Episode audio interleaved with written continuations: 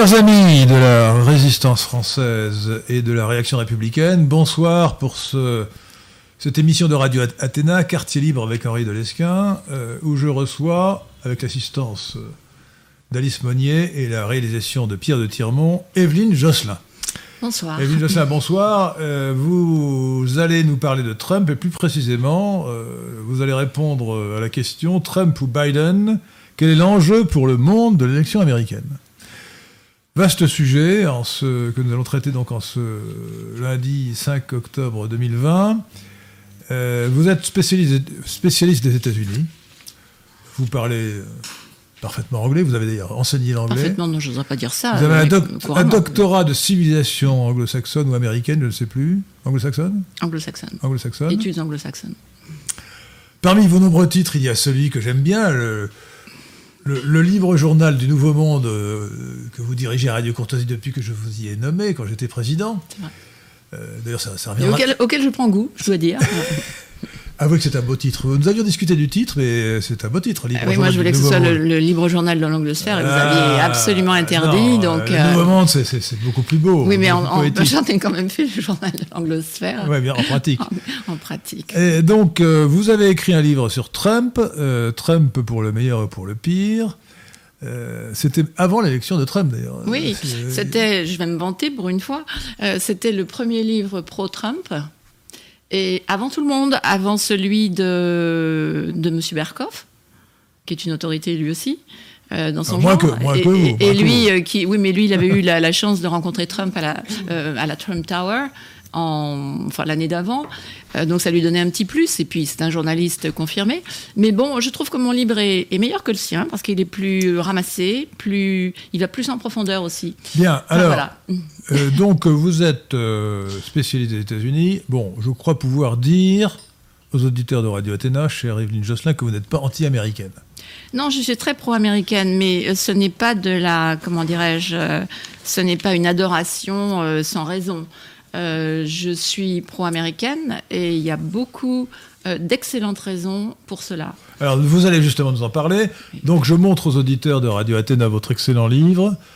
Euh, Trump pour le meilleur et pour le pire aux éditions Presse de la Délivrance. Alors, c'est un livre qui a fait date, mais, mais qui reste intéressant, bien qu'il ait été publié avant l'élection de Trump. Il a été publié juste quand Trump avait arraché la nomination euh, républicaine. Alors, vous êtes spécialiste, en, plus généralement d'ailleurs, de la droite américaine, hein, Mm. et vous aviez écrit un livre sur la partie de thé, Tea Party en anglais. Euh, Qui en fait l'Amérique à Trump. L'Amérique à la reconquête de, de ses libertés chez euh, Jean Picolec. Voilà. Mhm. Il vous manque un livre sur euh, l'autre droite, alt-right en anglais. Euh, alt-right Non, elle, elle est, elle est pas de, elle est pas assez importante pour justifier un livre. Ah, elle a quand même fait beaucoup pour l'élection de Trump. Passons. Oui. Alors, la première question que les auditeurs de Radio Athéna se posent, et que je vous pose, euh, alors nous sommes en direct, chers auditeurs de Radio Athéna, donc n'hésitez pas à poser vos questions. Alice Monnier, qui a bien accepté, euh, je la remercie d'être mon assistante. J'espère qu'elle ne sera pas échaudée par cette première expérience et qu'elle continuera. Alice Monnier lira vos questions. Enfin, elle lira le plus possible. hein. Elle ne pourra pas lire toutes les questions. Et je commence pour ma part par poser une question à Evelyne Josselin.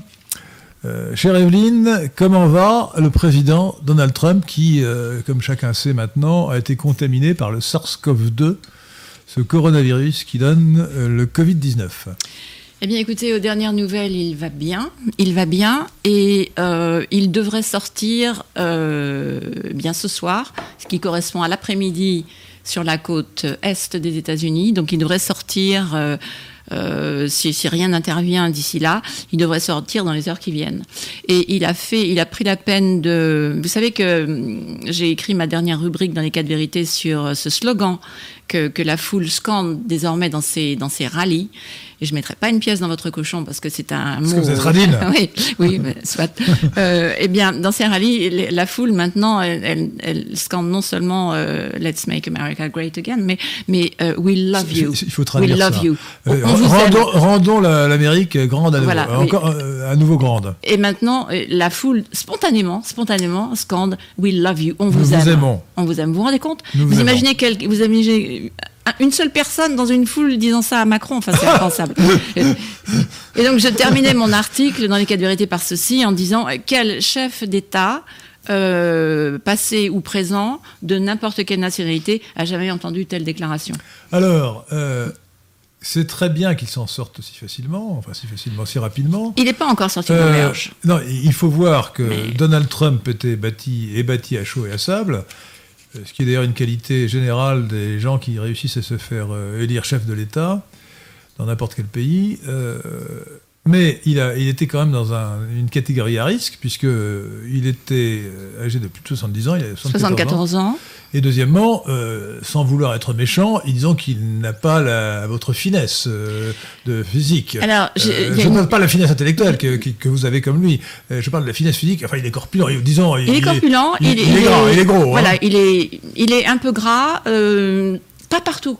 C'est pour ça qu'il n'est pas obèse. Il n'est pas obèse, comme dit la gauche méchamment, comme dit Pelosi, le, speaker de la Chambre. Ah, écoutez, alors là. Pelosi est odieuse. Oui, mais il n'y a pas de traduction pour speaker. Le président. Il n'y a, pas de traduction. Si, écoutez, ne commencez pas à me dire cet argument, sinon ça va nous vénérer. Alors, le président de la Chambre. Vous allez me gâcher l'émission parce qu'à chaque fois.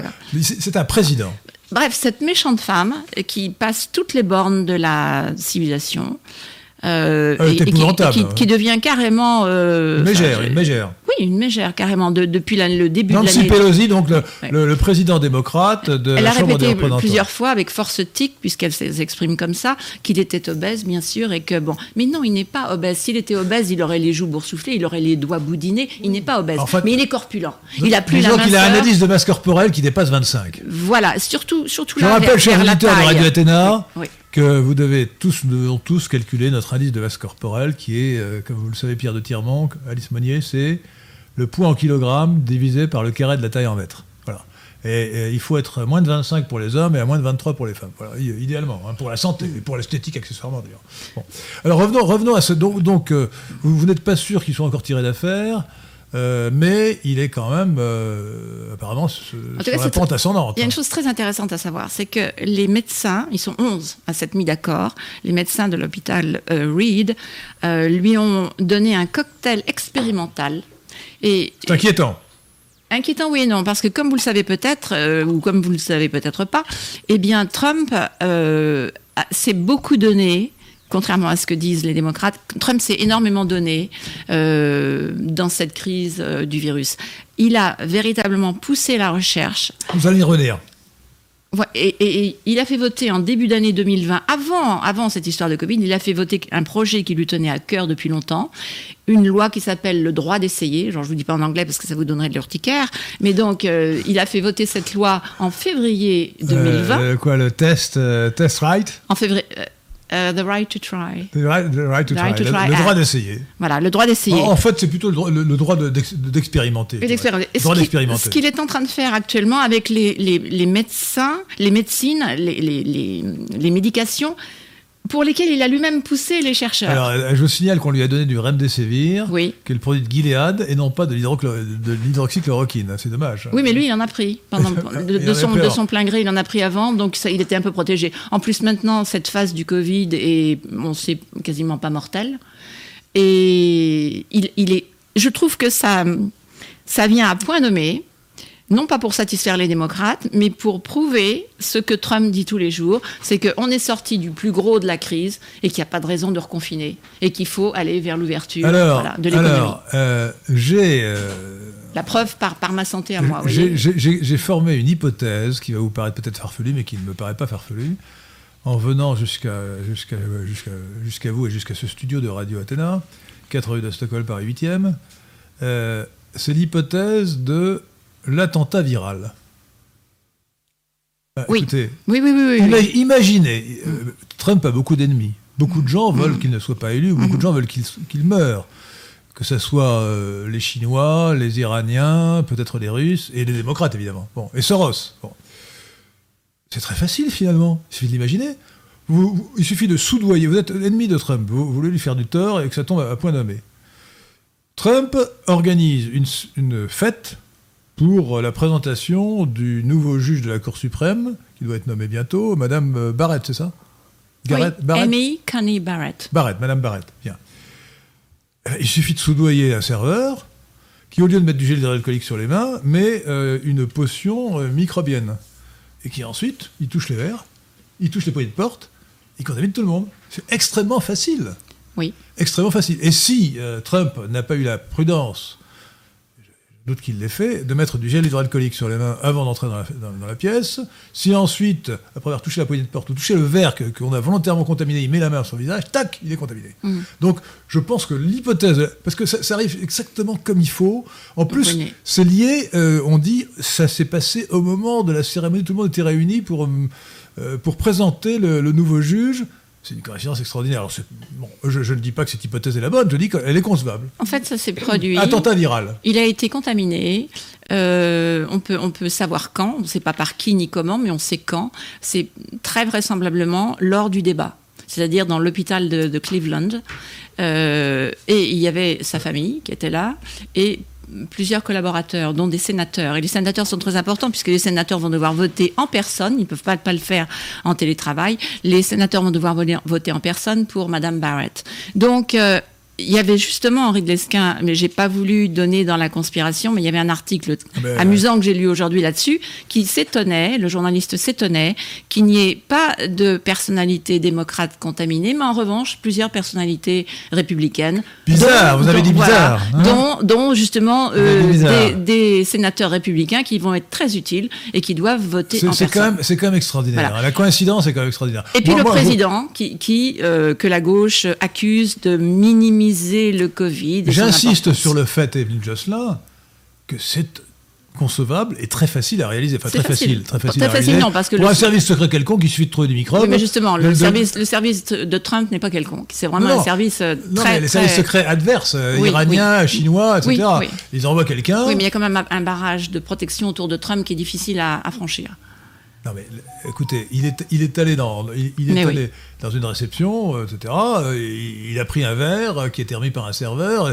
La police n'a peut-être pas imaginé cette hypothèse de l'attentat viral. hein. Non, mais là, c'est une contamination, pas de masse, mais de groupe, puisqu'il y a eu son épouse, et puis, euh, pas ses enfants, mais ses collaborateurs et sa proche famille qui étaient là. Donc, euh, Alors, comment euh, Avançons un peu dans la discussion, Evelyne Jocelyn. Donc, nous espérons tous, enfin, nous, nous en tout cas, Alice Monnier, Pierre de Tirmont, euh, et moi et vous, bien sûr, que Trump va, s'en sortir le plus vite possible Mhm. de cette maladie. Et sans Euh, séquelles. euh, sans séquelles, bien sûr. Et euh, euh, je voudrais savoir quel jugement vous portez sur le, le débat qui a eu lieu le mardi dernier, le, le 29 septembre. Le 29 septembre pour les États-Unis, c'était dans la nuit du, du 30 septembre en France, à cause du décalage horaire, entre, entre Biden et Trump. Comment, euh, quel, quel jugement portez-vous sur, euh, sur ce débat? Alors, je et, vais. et quelles sont les conséquences euh, de ce débat? Les conséquences du débat, je ne sais pas encore. Mais euh, mon jugement tout de suite, ça a été que Trump était nettement moins bon dans ce débat qu'il l'est euh, d'ordinaire. Mais il faut reconnaître aussi qu'il a été piégé. D'ailleurs, moi, j'avais euh, un a priori, c'est que Chris Wallace, le, journaliste vedette, entre guillemets, de Fox News, qui est un démocrate, soi-disant, hein, un démocrate encarté. Donc, et, et qui a prouvé plus d'une fois sa partialité pour les démocrates et son, il fait partie des Trumpers, c'est-à-dire euh, il fait partie des gens qui, depuis le début, ont quelque chose contre Trump et, ça se voit et ça se sent et il n'arrive pas à le cacher. Lui qui se prétend grand journaliste impartial, eh bien, il ne l'est pas du tout. Et là, c'était véritablement criant parce qu'il a odieusement favorisé le candidat Biden et il a cherché à embarrasser Trump. Et ça a dû agacer Trump, euh, qui a été interrompu le premier et qui après a trop interrompu Biden à son tour. Mais il faut reconnaître, alors il y avait un très bon papier d'Andreuse euh, qui faisait le détail de l'émission, qui reconnaissait... Les REUZ, hein. Oui. Et donc euh, de, de Patrick Grum- Grumberg qui disait que effectivement la, la caméra en plus euh, et tout ça c'était dirigé par euh, Chris Wallace. La caméra faisait des gros plans flatteurs sur Biden qui est pourtant pas mais flatteurs en quoi? Parce que ça permettait à, à Biden de parler directement dans l'œil de la caméra. Trump n'a jamais eu cette occasion. Il était tout le temps pris parlant à Biden ou parlant à Wallace. Et donc lui, il n'a pas eu de gros plan à ce moment pour pouvoir se tourner vers l'audience et lui parler directement.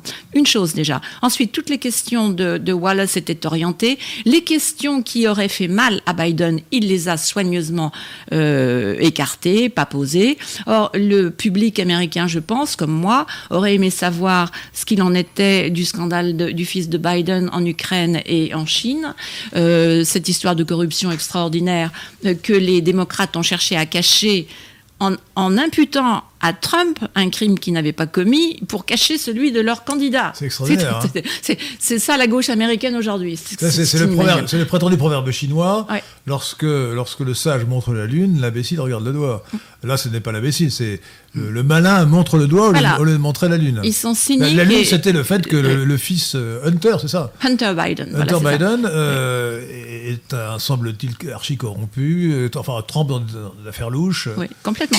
Et pas qu'avec l'Ukraine avec la Chine également. C'est pour ça que vous ne voyez aucun démocrate euh, condamner ou critiquer la Chine, alors qu'elle a quand même caché Zirus. mais alors pourquoi, pourquoi, pourquoi le, comité euh, qui est bipartisan, qui a choisi, euh, qui organise cette, ce débat, a-t-il choisi Chris Wallace A-t-il choisi un, type entièrement partial J'en sais, je, sais pas. Donald, Trump, a dit d'ailleurs, en fait, j'ai débattu à deux contre un. Oui, oui, complètement. complètement. Il était deux contre moi. Et, Wallace, il y, a un dessin animé, pas un, dessin animé, une caricature amusante qui est parue où on voit, on les voit tous en tenue de, catch ou de boxe, et on voit Wallace qui est devant Biden et Biden qui, qui, Biden qui rit derrière parce qu'il se s'est protégé. En fait, Biden est protégé depuis des mois. Et, alors, ce, débat était surréaliste par moments parce que Biden a fini par retourner contre Trump toutes les critiques qu'il a entendues sur lui depuis des mois. Qu'il était dans son bunker, qu'il ne prenait euh, aucun risque, qu'il ne répondait à aucune question. Et le voilà en fin d'émission qui se déchaîne avec des, insultes que j'ai ici euh, contre Trump, euh, clown, clown, menteur en série, arrêté de, jacasser. Ta gueule. Ah le, pire, le pire c'est que. Attendez, Joe Biden s'adresse à Trump président en exercice des États-Unis d'Amérique, et lui dit Ferme ta gueule, mec. Voilà, ferme, oui. attendez. C'est inouï. Euh, c'est inouï, quoi. Et personne n'a relevé cela qu'un candidat à la présidence de la République qui s'adresse au président d'exercice, au président sortant, mm. lui dise Ferme ta gueule, mec. Enfin, écoutez. Et donc, moi, c'est ce que je trouve scandaleux. C'est scandaleux. Et voilà. Et, voilà, ça aurait dû intervenir à ce moment-là. Aurait dû écoutez, écoutez, euh, monsieur Biden, veuillez, veuillez respecter les convenances. Il n'a jamais modéré le débat. Il était modérateur, il n'a rien modéré du tout pour vous montrer la partialité, je pense une anecdote. Dans, le, Figaro a mis en première page un article euh, intitulé Trump et Biden prêts pour l'affrontement final. C'était le 13 août 2020. Alors je vais montrer aux auditeurs de Radio Athéna. Euh, ils vont voir que euh, Biden, Biden, Biden est souriant. Son, sa, candidate à la vice-présidence est souriante. Et en revanche, Trump fait la tête. Trump fait la tête et Pence fait la tête. Euh, c'est quand même la, partialité est patente là, tu voyais. deux, tout le temps. Deux gars, deux gars qui sourient, mm. deux personnes qui sourient et deux personnes qui sont sinistres. Et Biden, après avoir, avoir eu cette réflexion irrecevable, ta gueule mec, eh bien, ta gueule mec. Eh bien, termine en disant mettez-vous au travail et sortez de votre bunker. C'est lui, c'est lui qui a rien fait pendant des mois, qui n'avait aucune solution, mais qui a sans cesse critiqué Trump pendant des mois et des mois. Nous allons demander à la charmante euh, Alice Monnier de nous euh, parler, euh, de donner la parole aux auditeurs. Alors, Zébulon, Tournicoton, on dit que Joe Biden est atteint de la maladie d'Alzheimer. Quel est votre avis sur son niveau de sénilité? Non, c'est pas Alzheimer, mais il a, néanmoins été cliniquement examiné il y a quelques années et il a effectivement des déficiences dues à l'âge et il a des absences. Euh, alors c'est pas Alzheimer, mais il a quand même des. Euh, il se rappelle pas bien certaines choses. Il, est, prône à la, confusion euh, mentale et autres. Euh, il répond de travers parfois aux questions qui lui sont posées. Bref, il a, il a de véritables problèmes cognitifs.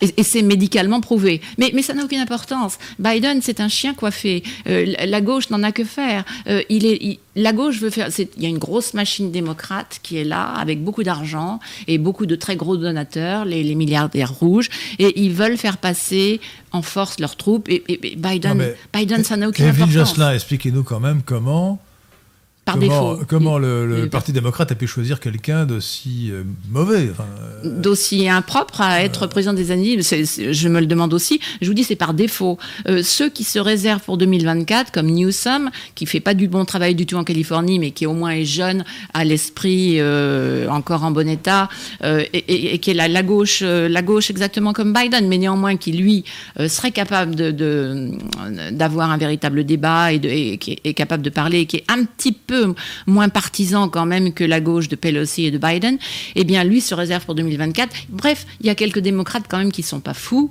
et, qui se réservent. Ils veulent, ils veulent pas affronter Trump. Ils savent très très bien que euh, même affaiblis par le, Covid euh, et, la régression économique, ils savent très bien que Trump a beaucoup d'atouts à son arc et qu'ils ne sont pas de taille. Donc c'est par défaut qu'ils ont trouvé Biden. Et Biden est l'homme idéal puisqu'il est euh, élastique corrompu et corruptible encore davantage, et qu'on peut l'acheter. On peut l'acheter. Et c'est ça qui est tellement commode. Et bah, Biden. il a sûrement été acheté parce qu'il n'a fait que de la politique Mais et il a une fortune de plusieurs millions de dollars. Bien sûr, mais le plus beau, c'est que Biden n'est pas destiné à être président. Si par hasard il était élu, je vous fiche mon billet que quelques mois plus tard, peut-être seulement deux mois plus tard, Kamala Harris euh, prendrait, il serait déclaré euh, impropre à gouverner pour ses, ses problèmes cognitifs, et c'est Kamala Harris qui devient sa vice-présidente, qui deviendrait présidente des États-Unis parce qu'il fallait une femme, il fallait une femme, et il fallait qu'elle soit de gauche, et il fallait qu'elle soit noire. Alors elle n'est pas noire, mais elle est, Est-ce elle est vous de pouvez nous faire un couleur. commentaire sur cette dame Donc, c'est- Elle s'appelle Oui. Harris, c'est ça Euh, Kamala est un prénom euh, indien puisque sa mère est indienne. Alors elle est, elle est la fille. Indienne de- de l'Inde, attention, pas amérindienne. Hein. Oui, oui, sa fille, est, elle, elle est la fille de, de gens qui ont, ont émigré aux États-Unis, non pas pour toucher des allocations, mais parce qu'ils avaient tous les deux, ils étaient tous les deux très diplômés, et ils avaient une, des belles situations qui s'offraient à eux aux États-Unis. Son père était jamaïcain. Son et- père est jamaïcain, il l'est toujours, il n'est pas mort. Et, et lui, euh, lui justement, euh, a critiqué sa fille de se présenter comme noire parce qu'en fait, elle n'a, elle n'a qu'un quart de sang noir.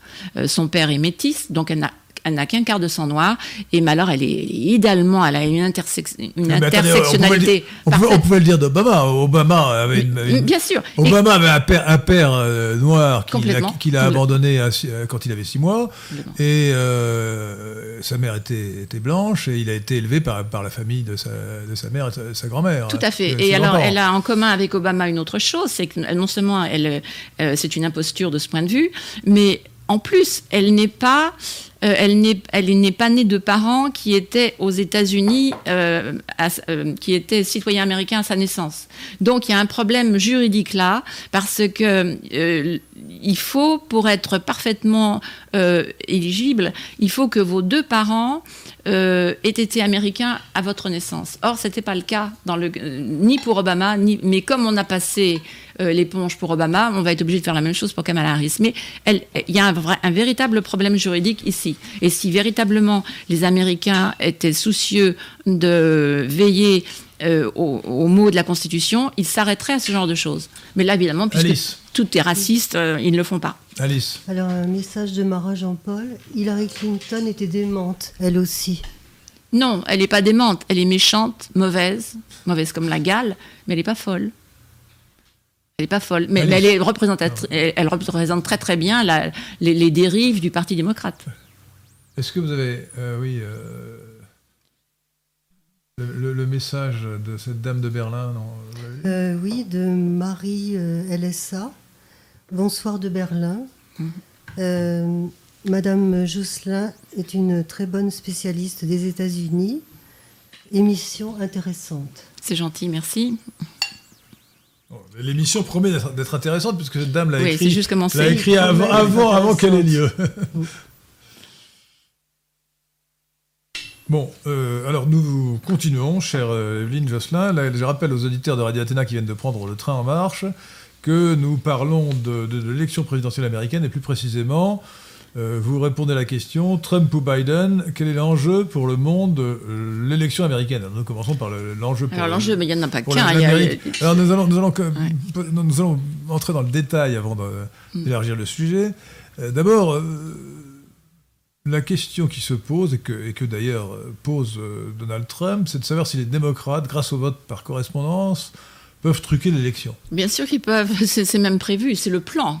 C'est le, plan est, est véritablement de, premièrement, euh, de submerger les boîtes postales le, le, décompte n'a pas le droit de, de, commencer avant le jour même de l'élection, c'est-à-dire le 3 novembre, mais les, les, les, la, la, poste, les services postaux ayant été submergés, les, la, la, les, démocrates espèrent bien que ça va prendre des jours et des jours, voire des semaines, et euh, que ça va mener à des litiges. Alors d'ailleurs, euh, j'espère que vous ne m'accuserez pas d'être anti-américain, mais la fraude électorale est très répandue aux États-Unis, pas seulement aux États-Unis, c'est sûr, mais elle est répandue aux États-Unis.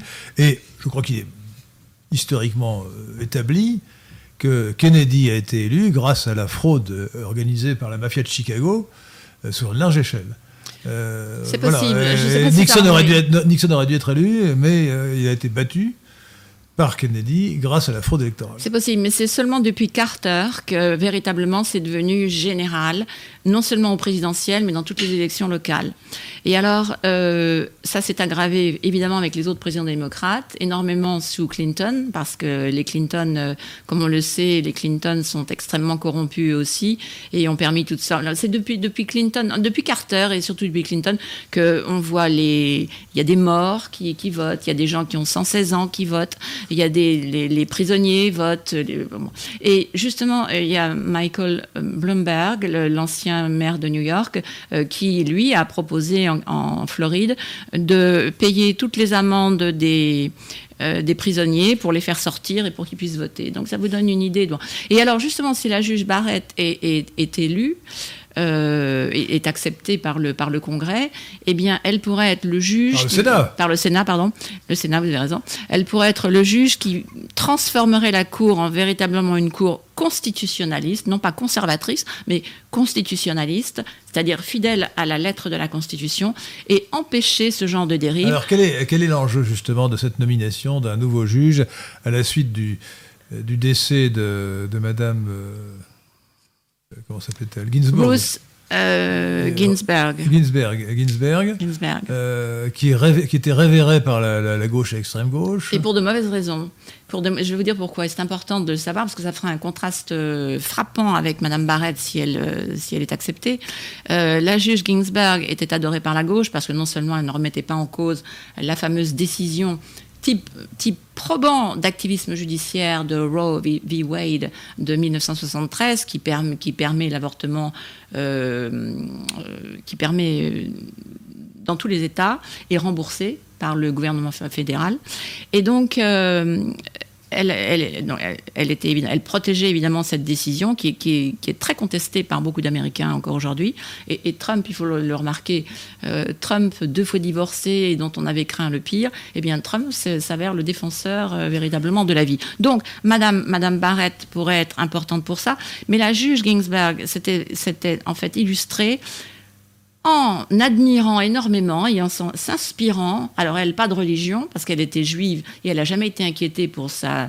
Elle était juive pratiquante, elle n'a jamais été inquiétée euh, lors de sa nomination pour sa religion, comme Madame Barrett l'a été il y a trois ans lorsqu'elle a été euh, promue euh, par Trump pour être euh, juge de la septième, du 7e circuit de cour d'appel des États-Unis. Elle, elle, elle, a déjà essuyé tout, toutes les attaques possibles. Eh bien, donc, euh, elle, elle, elle, sera inquiétée pour sa religion. Madame euh, Ginsberg. Elle est catholique, vous n'avez oui. Madame Ginsberg, elle, n'a jamais été inquiétée pour ses idées religieuses, et pourtant euh, juive pratiquante. Et surtout, toutes ces décisions étaient calquées sur les exemples de constitutions étrangères qu'elle faisait passer avant celle des États-Unis. Et là, on voit sa malhonnêteté intellectuelle et on voit pourquoi la gauche, elle, elle est chouchou de la gauche, parce que la gauche, évidemment, est anti-américaine, pour le savoir. Je crois qu'on on peut dire qu'il y a un grand, un grand débat entre les, les, juristes et les juges américains euh, sur la manière d'interpréter la, la, Constitution. Euh, il y a la, la, thèse considérée comme conservatrice, selon laquelle les juges doivent rester fidèles au texte de la Constitution, ils ne doivent pas inventer une interprétation qui n'existe pas dans le texte. Ni, ni, créer de nouveaux droits. Ni créer de nouveaux droits. Euh, ni usurper et, les fonctions du Congrès. Et il y a l'interprétation différente consistant à dire que les juges, finalement, euh, peuvent se mettre à l'écoute de la société et faire ce qu'ils veulent. Ce sont les évolutionnistes. Alors, les évolutionnistes, mmh. et pour montrer le scandale des évolutionnistes, c'est que aujourd'hui, il y a certes, euh, la peine de mort est autorisée aux États-Unis. Mais pendant longtemps, elle était interdite dans, tout, dans tous les États-Unis par une décision de la Cour suprême la Cour suprême a considéré que la Constitution qui interdisait les châtiments euh, cruels euh, devait donc interdire la peine de mort. C'est complètement absurde puisque la peine de mort existait lorsque la Constitution américaine a été adoptée en 1787. Euh, et, jamais personne n'avait considéré qu'il y avait incompatibilité entre les... Donc c'était une violation évidente de, du texte constitutionnel que d'imaginer que ces auteurs aient pu vouloir interdire la peine de mort. Donc c'était scandaleux. Scandaleux. C'était scandaleux du point de vue strictement juridique, je veux dire. Hein. Mm. prétendre s'appuyer sur la Constitution pour lui faire dire ce qu'elle n'a certainement pas, jamais voulu dire, ça c'est ce que c'est l'évolutionnisme qui est en fait quand on fait un discours mensonger, enfin un discours d'imposture. Hein. Mais les, évolutionnistes et la gauche, très, ils, savent tous très très bien que leurs soi-disant réformes, entre guillemets, qu'ils veulent introduire, et les amendements qu'ils veulent amener à la Constitution, ils savent très très bien qu'ils sont parfaitement inconstitutionnels. Ils le savent pertinemment. Alors quel est, quel est l'enjeu donc de cette nomination? Aujourd'hui il y en a plusieurs. Aujourd'hui, alors donc on compte la Cour suprême qui a neuf, euh, neuf membres. Euh, les, euh, les membres nommés par un par un président républicain, qui sont, qui sont cinq actuellement.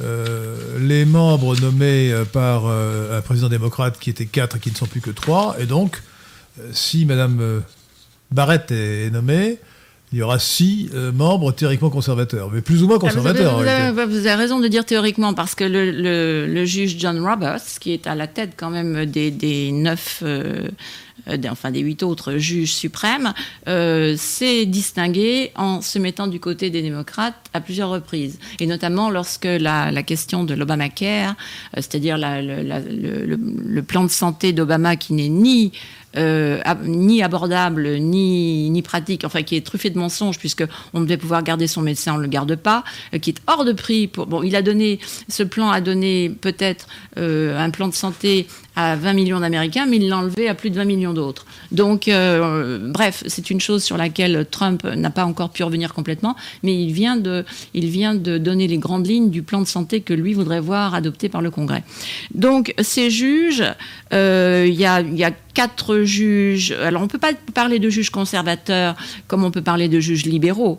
Euh, libéraux, c'est-à-dire de gauche et d'extrême gauche. Au sens américain, libéral, c'est-à-dire. il, n'y a pas, il n'y a pas, de, il n'y a pas de juges conservateurs. Il n'y a que des juges, ni, ni catholiques ni autres. Il n'y a que des juges qui sont constitutionnalistes ou bien originalistes, c'est-à-dire qui se, qui, qui se mettent qui se mettent à la place des, des fondateurs et qui décident si les lois votées par le Congrès sont constitutionnels ou non. Pointe à la ligne. C'est là le travail des juges suprêmes et rien d'autre. Or, depuis 70 ans, depuis les années 50, la, Cour suprême a subi une dérive très inquiétante, et, encore plus avec les années 60 et les, années de la contestation. Euh, une dérive très inquiétante puisque les fameux originalistes prétendent, eux, non seulement euh, approuver des lois qui sont inconstitutionnelles, mais créer de nouveaux droits créer de nouveaux droits, c'est-à-dire usurper les fonctions du Congrès. Le Congrès est là, surtout le Sénat, pour voter les lois. Et donc, euh, la Cour suprême n'a absolument pas à prendre la place des législateurs et à légiférer à leur place. Donc, activisme judiciaire avec Madame Barrette, c'est là véritablement, on aurait un juge qui, euh, ça ferait en tout cas 5 contre 4 parce que 6 contre, contre 3, je suis pas sûre, hein, mais 5 contre 4 davantage. Et peut-être, peut-être aurait-elle une bonne influence sur le juge Roberts, qui, semblait-il, voulait avoir euh, comme legs une cour, euh, parce qu'on parle toujours de la cour avec euh, le nom du, juge suprême qui est à la tête. Donc il voulait que la cour Roberts se distingue par peut-être son esprit bipartisan. Eh bien, c'est raté, parce que l'esprit bipartisan en la matière, c'est inconstitutionnel. Voilà, donc peut-être que Mme Barrette pourrait faire fléchir. Alors, elle est, elle est, catholique, elle a, sept enfants, dont deux adoptés. Euh, mais les catholiques, tendance, euh, tendance pentecôtiste, évangéliste, hein, euh, passons. Oui, mais enfin, en tout cas, elle, est, elle, a, elle a ce qui est important à retenir, c'est que même si elle est catholique pratiquante et si elle, est, elle fait partie de, ce qu'on appelle méchamment les, les, dévisseurs d'ampoule. Hein, qui, non, je ne sais pas, je ne suis pas très... Sont les pentecôtistes les, qui, tournent les mains pour que l'esprit leur, leur vienne, vous voyez je ne sais, sais pas ça, c'est vous qui me l'apprenez. Je ne je, suis pas allée dans, dans les... les charismatiques. C'est possible. Je ne suis pas allée dans les recoins de la foi de Madame euh, Barrett, mais euh, une ah, chose est, certaine, c'est qu'elle a répété plusieurs fois, et notamment lors de son, euh, lors de son passage au Congrès il y, a, il y a trois ans, elle a répété plusieurs fois c'est très simple, ma foi est une chose, et ce que je fais en tant que juge en est une autre. J'espère que l'Esprit Saint lui, lui donnera le- de bonnes idées. En tout cas, juridiques. puisque vous parlez de catholique, Biden est un catholique, soi-disant, comme Pelosi. Mais ces gens-là n'ont aucun problème avec euh, l'avortement jusqu'au 9e Ah, ce ne mois. sont pas des catholiques. Et, et donc, et donc, il y avait un article amusant qui disait pas de communion pour Biden. Mais moi, je parie qu'avec le pape que nous avons, il est, il est, il est encore possible qu'il qu'il reçoive euh, la communion. alors, avec le pape que nous avons, c'est un, un autre sujet, mais la, la- oui, mais la- c'est le genre la de dernière encyclique du pape François est une, catastrophe. C'est une absolue. calamité absolue. Euh, Vraiment, ce pape est à la fois hérétique et aberrant sur le politique. donc et communiste. Et, Euh, et il serait capable, lui, de donner la communion à Biden. Non, Enfin, mais voilà. évidemment, sans aucune difficulté. Oui. Sans aucune difficulté. Euh, bon, euh, non, je ne me suis pas fait gauler, comme vous dites aimablement, cher, cher Charles. cher Charles. C'est amusant ce mot, je connais pas moi. Que ça veut dire se de, faire de gauler Gaulle, bah, c'est un mot d'argot qui veut dire se faire attraper, quoi. Euh, ce, ce- ce- ce Charles de Gaulle me dit, euh, de, de Gaulle, euh, c'est un jeu de mots, Henri a encore dû se faire gauler pour non-port de masque. Non, non, je, je ne, porte, je ne porte pas de masque, c'est vrai, mais j'ai réussi à passer entre les gouttes et à ne pas avoir d'amende de 135 euros, que d'ailleurs, si j'avais, je ne paierais pas. Je, suis- je vous appelle à la résistance contre le masque. Voilà. Lavez-vous les mains, en revanche, oui, et mettez du gel hydroalcoolique sur les mains, mais ne mettez pas de masque. Euh, Alice, avez-vous une question à poser? Oui, euh, un, euh, un message de Richard, euh, at Mr. Nunquam. Ah, Hâte Vous plaisantez Je lis. Ah non, non, hâte, c'est Arrobase. l'anglais, arrobase. Arrobase. Euh, non, enfin, vous êtes assistant, donc je ne vais pas vous faire mettre une pièce. Mister, Mais... Je dis Mister ou Monsieur Ah bah, euh, dites monsieur. Oui. Bah, tout dépend de sa Monsieur nationalité. Nunquam. Alors non, ça ne serait, que- euh, ça ne serait que pire, bien pire. Enfin bon, je ne sais pas à quoi il fait allusion. Non, non, lisez. Mais en fait, la suite, c'est Trump se bat contre l'État profond qui lui, qui lui domine l'Europe et veut dominer le monde. Biden est le pantin de l'État profond. Alors, Biden ou Biden? Biden. Alors, moi, il y a deux, deux amis qui m'ont suggéré quelque chose. profond. Il y en a un qui l'appelle bidule et un autre l'appelle bidé. Pour les gens qui ne peuvent pas dire C'est c'est Biden. bidon, c'est bidon. Ou bidon, voilà. Bon. Alors écoutez, Biden. euh, la question de l'état profond. euh, je, La question si de je profond, avant je pense que l'état profond, c'est une spécialité américaine. Nous n'avons pas d'état profond en France. Bien sûr que si. Mais non. Bien sûr que si. Alors, euh, par- par- parlons de l'état profond américain. L'État profond américain, alors oui, mais l'État pro- l'État profond américain est en cheville avec l'État profond mondial. Ça n'existe pas. L'état profond est une spécialité américaine. Non. Je connais la superclasse mondiale, mais l'état profond, c'est différent. C'est l'état profond, si on veut. pas L'état appeler profond, c'est l'administration. C'est l'administration. Ce sont les services secrets multiples et va- et variés. Et vous voyez que l'ENA ne, ne fait pas partie d'un État profond français? Non, c'est la technocratie. La technocratie, c'est pas l'état profond, ce n'est pas profond. Euh, Ce qui veut dire, quand on dit profond, ça veut dire secret. Ce sont des gens qui. L'ENA, la technocratie est épouvantable en France. Mais c'est- il ne faut pas confondre technocratie Oui, mais nous avons aussi les, les maçons qu'il n'y a pas au. au- Alors, ça, c'est la franc-maçonnerie. Ouais. Euh, c'était, c'est- c'était pas, oui, c'est, c'est la coterie franc-maçonne qui est très influente actuellement en France. Nous avons un gouvernement, un gouvernement de francs-maçons. Voilà. Euh, et nous avons euh, une panne de courant. euh, Nancy Pelosi aurait dit la mère nature se fâche et Euh, parce que- euh, une ampoule qui a sauté. Bon, euh, voilà, ça arrive. Euh, alors, donc, sur l'état profond américain. L'État profond américain eh euh, mène la vie dure à Trump, il faut bien le Depuis le reconnaître. début, depuis le le début. début, l'État profond. Et même, avant, même avant le début, parce que pendant la période même, intérimaire. de- depuis la minute où il a descendu son, son escalator. Hein, de- en 2015, le, le- le 15 juin 2015, quand il a euh, averti le monde entier qu'il se présentait euh, et que les, les sots ont ri à gorge déployée, et bien depuis cette minute-là, il y en a quand même certains qui se sont dit ah peut-être que et moi j'avais écrit le Tea Party avant Trump et donc je savais que c'était un candidat sérieux. Eh bien il y en a quand même qui se sont dit c'est peut-être dangereux donc il faut qu'on voit il faut, il faut prendre euh, Non, nos arrières. Rappelons, rappelons qu'un président des États-Unis est élu en novembre, le 3 novembre euh, 2020 pour le prochain. Mais il s'est présenté une, un mais an et demi avant. Mais, mais qu'il y a une période intérimaire, il ne prend ses fonctions qu'en janvier. Mhm. Et, et donc l'ancien président, s'il si, si, si, s'il n'est pas reconduit, euh, euh, soit, soit parce qu'il n'est pas réélu, soit parce qu'il ne s'est pas présenté, soit parce qu'il a atteint son deuxième mandat, eh bien euh, l'ancien président, le président sortant, reste en place pendant euh, deux mois. Oui, Euh, mais moi je fais allusion à une euh, période de- bien antérieure à cela. et, et non, ce que je veux dire, c'est que quand Obama était dans la période intérimaire euh, et que Trump avait été élu, tr- euh, il semble que Obama a activé l'État profond contre Trump pour essayer de saboter, Obama de, fait partie de l'État profond. de savonner la planche à Trump. L'État profond, c'est pas que l'administration en place. C'est aussi tout ce qui gravite autour.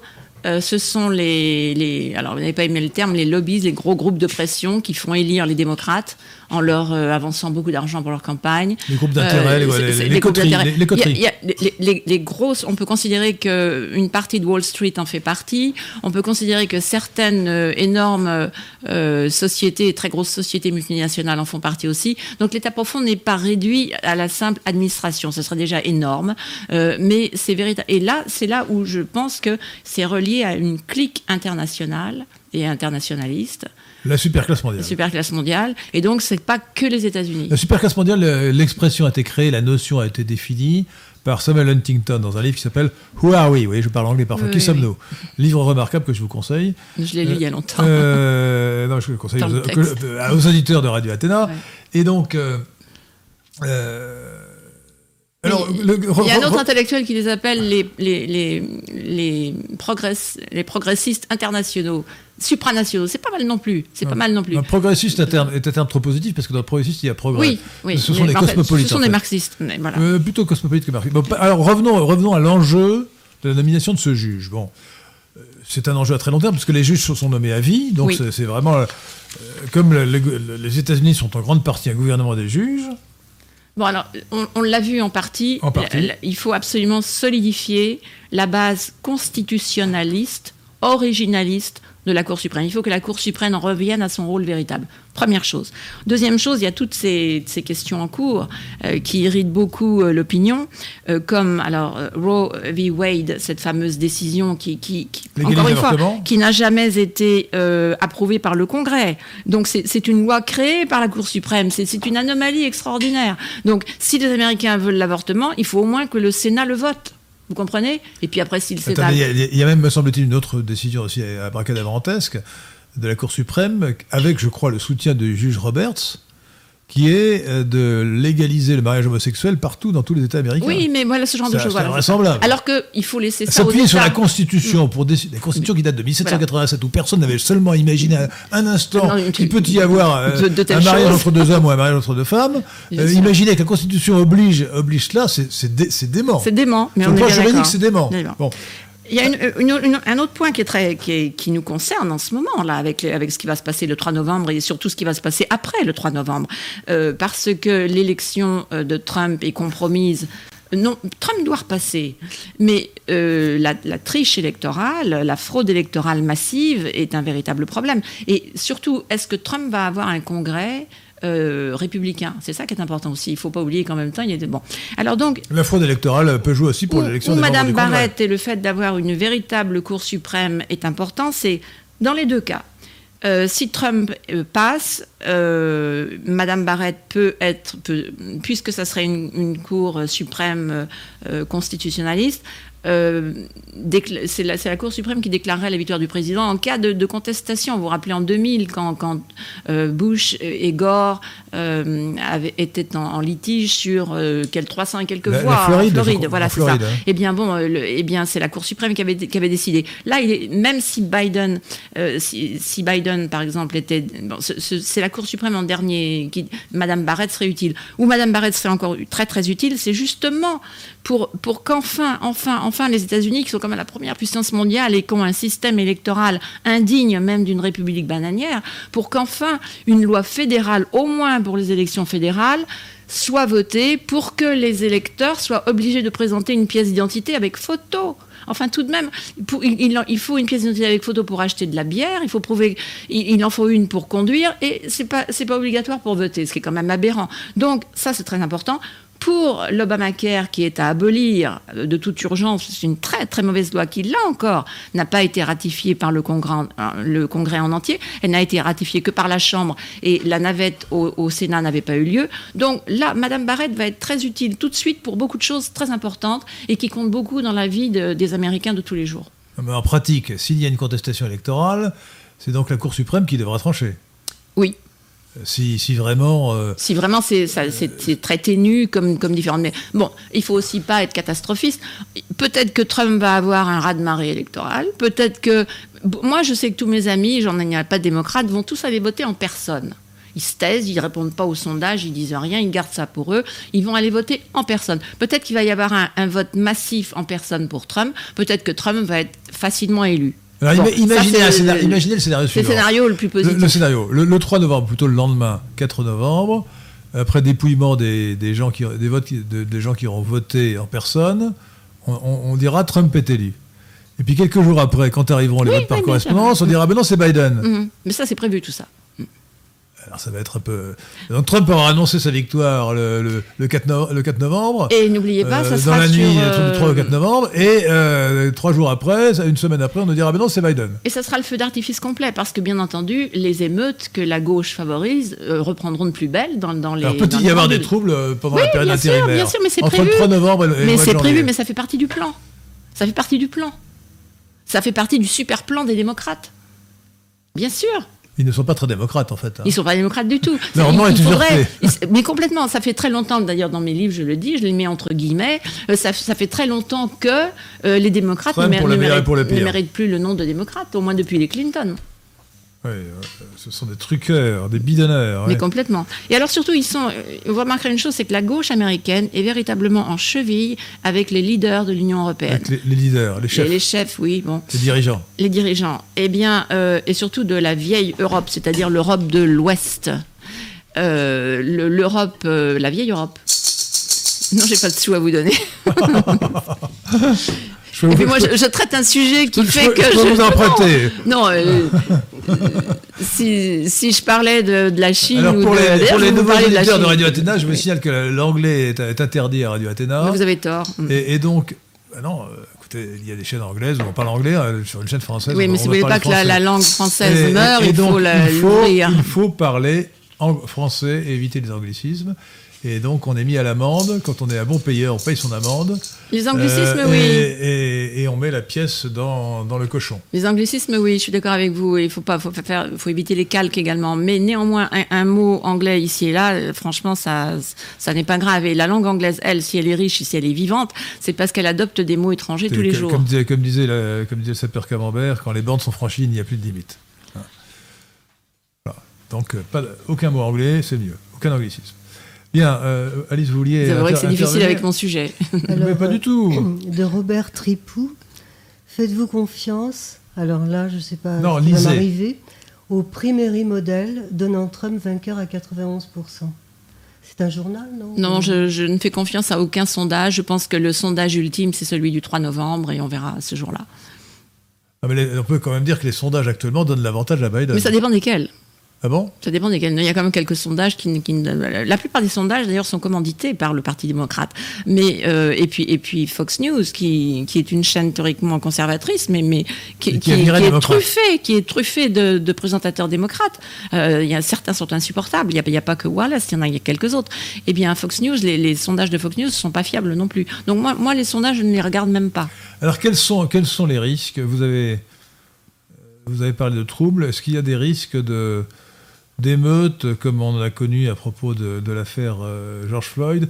Alors Biden, a mis un genou à terre, ce qui est quand même hallucinant. Mhm. Euh, en mémoire aussi, aussi, de George Floyd. Euh, George Floyd, je, rappelle aux auditeurs de, mhm. Radio Athéna que George Floyd est une crapule. Hein. Il, est, il, est, mort dans des conditions suspectes, après avoir résisté à l'arrestation.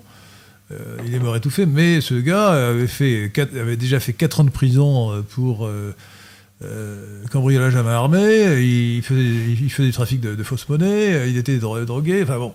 Il a fait une chose affreuse. faire faire, faire d'une crapule pareille un héros, il faut quand même le faire. Hein. Attendez, ça, ça, mérite, je le sais par une jeune femme noire qui est conservatrice et donc à qui les démocrates mènent la vie dure puisqu'elle est noire et elle ose être conservatrice, qui s'appelle Candace Owen. Et Candace Owen avait, avait écrit son, euh, son dégoût pour George Floyd juste pendant les événements, c'était intéressant, et elle disait, ce type, en plus de tout le reste, a osé, lors d'un cambriolage, pointer son arme sur le ventre d'une femme enceinte. C'est quand même odieux, comme vous vous rendez compte? Vous rendez compte? Et donc, c'est ce type qu'on encense aujourd'hui. Que, Joe Biden ait mis un genou à terre en mémoire d'une crapule comme George Floyd, C'est inouï. ça montre un manque de jugement, une bassesse incroyable. Et alors après, il y a eu. Bon, des- est-ce qu'il n'est pas l'otage du mouvement Black Lives Matter, c'est-à-dire le, Mais si, complètement. en français le mouvement euh, La vie des Noirs importe Complètement. Mais alors, vous savez, pendant ce fameux débat, il a, il a, il a clôturé son. Trump lui a posé une question que l'autre, euh, Wallace, ne lui posait pas. Euh, lui a dit Mais vous m'interrogez, moi, sur les suprémacistes blancs. Les suprémacistes blancs, on n'en entend pas parler. Ils ont tué personne. Euh, je les connais pas. Moi, je les ai toujours euh, récusés. J'ai rien à voir avec eux. Et vous posez pas à Biden la question euh, sur euh, Les Black. Lives Matter, sur les Antifa et Black Lives Matter. Et Biden, à ce moment-là, ose dire les Antifa, c'est une idée, c'est pas une organisation. Écoutez. Et l'autre, Wallace le laisse filer. C'est une façon de les défendre. C'est hein. une façon de ne pas répondre aussi. Bah, euh, oui, enfin si, si, il répond en les, Ah, voilà. appro- en les approuvant. En les approuvant. Il ne dit pas c'est une idée épouvantable. Exactement, exactement. Et, et là, ça corrobore le fait que euh, on n'a pas, la, enfin, on n'a pas la preuve. Si, on a la preuve. On sait que toutes les municipalités euh, gauchistes aux États-Unis ont sciemment laissé faire. On fait bah, comme comme leur idole Obama, ont décidé de ne pas observer les lois écrites quand ça les arrangeait pas. Voilà. Donc si Trump, si Trump est, élu, est-ce qu'il peut y avoir après l'élection des émeutes euh, dans les quartiers noirs ou ailleurs, euh, menées Bien par sûr. les Antifa, menées Bien par sûr. Black Lives Matter, contre, contre lui? Mais même si Trump n'est pas élu, ça continuera contre les républicains et contre ceux qui restent de droite aux États-Unis. C'est une guerre à mort, il faut bien le comprendre. Et ce sont des tueurs. La, la gauche américaine en est arrivée là aujourd'hui. Ce, ce n'est plus, ce n'est plus la gauche démocrate des années 60 ou encore 70. Ce n'est plus un partenaire euh, valable et respectable qu'on a en face de soi, qui a des idées différentes, qu'on combat. C'est un ennemi, ce n'est pas un adversaire. Mais c'est véritablement un ennemi non seulement de vous, républicains, mais un ennemi de l'Amérique. Un ennemi de la Constitution, un ennemi des pères fondateurs. On fait tomber leur statut. Enfin, c'est véritablement scandaleux ce que cette gauche américaine est devenue. Ah oui, on ça ça- n'est la- plus une opposition on- normale. On s'en est pris à la statue de George Washington. Faut- c'est faut quand même le faire.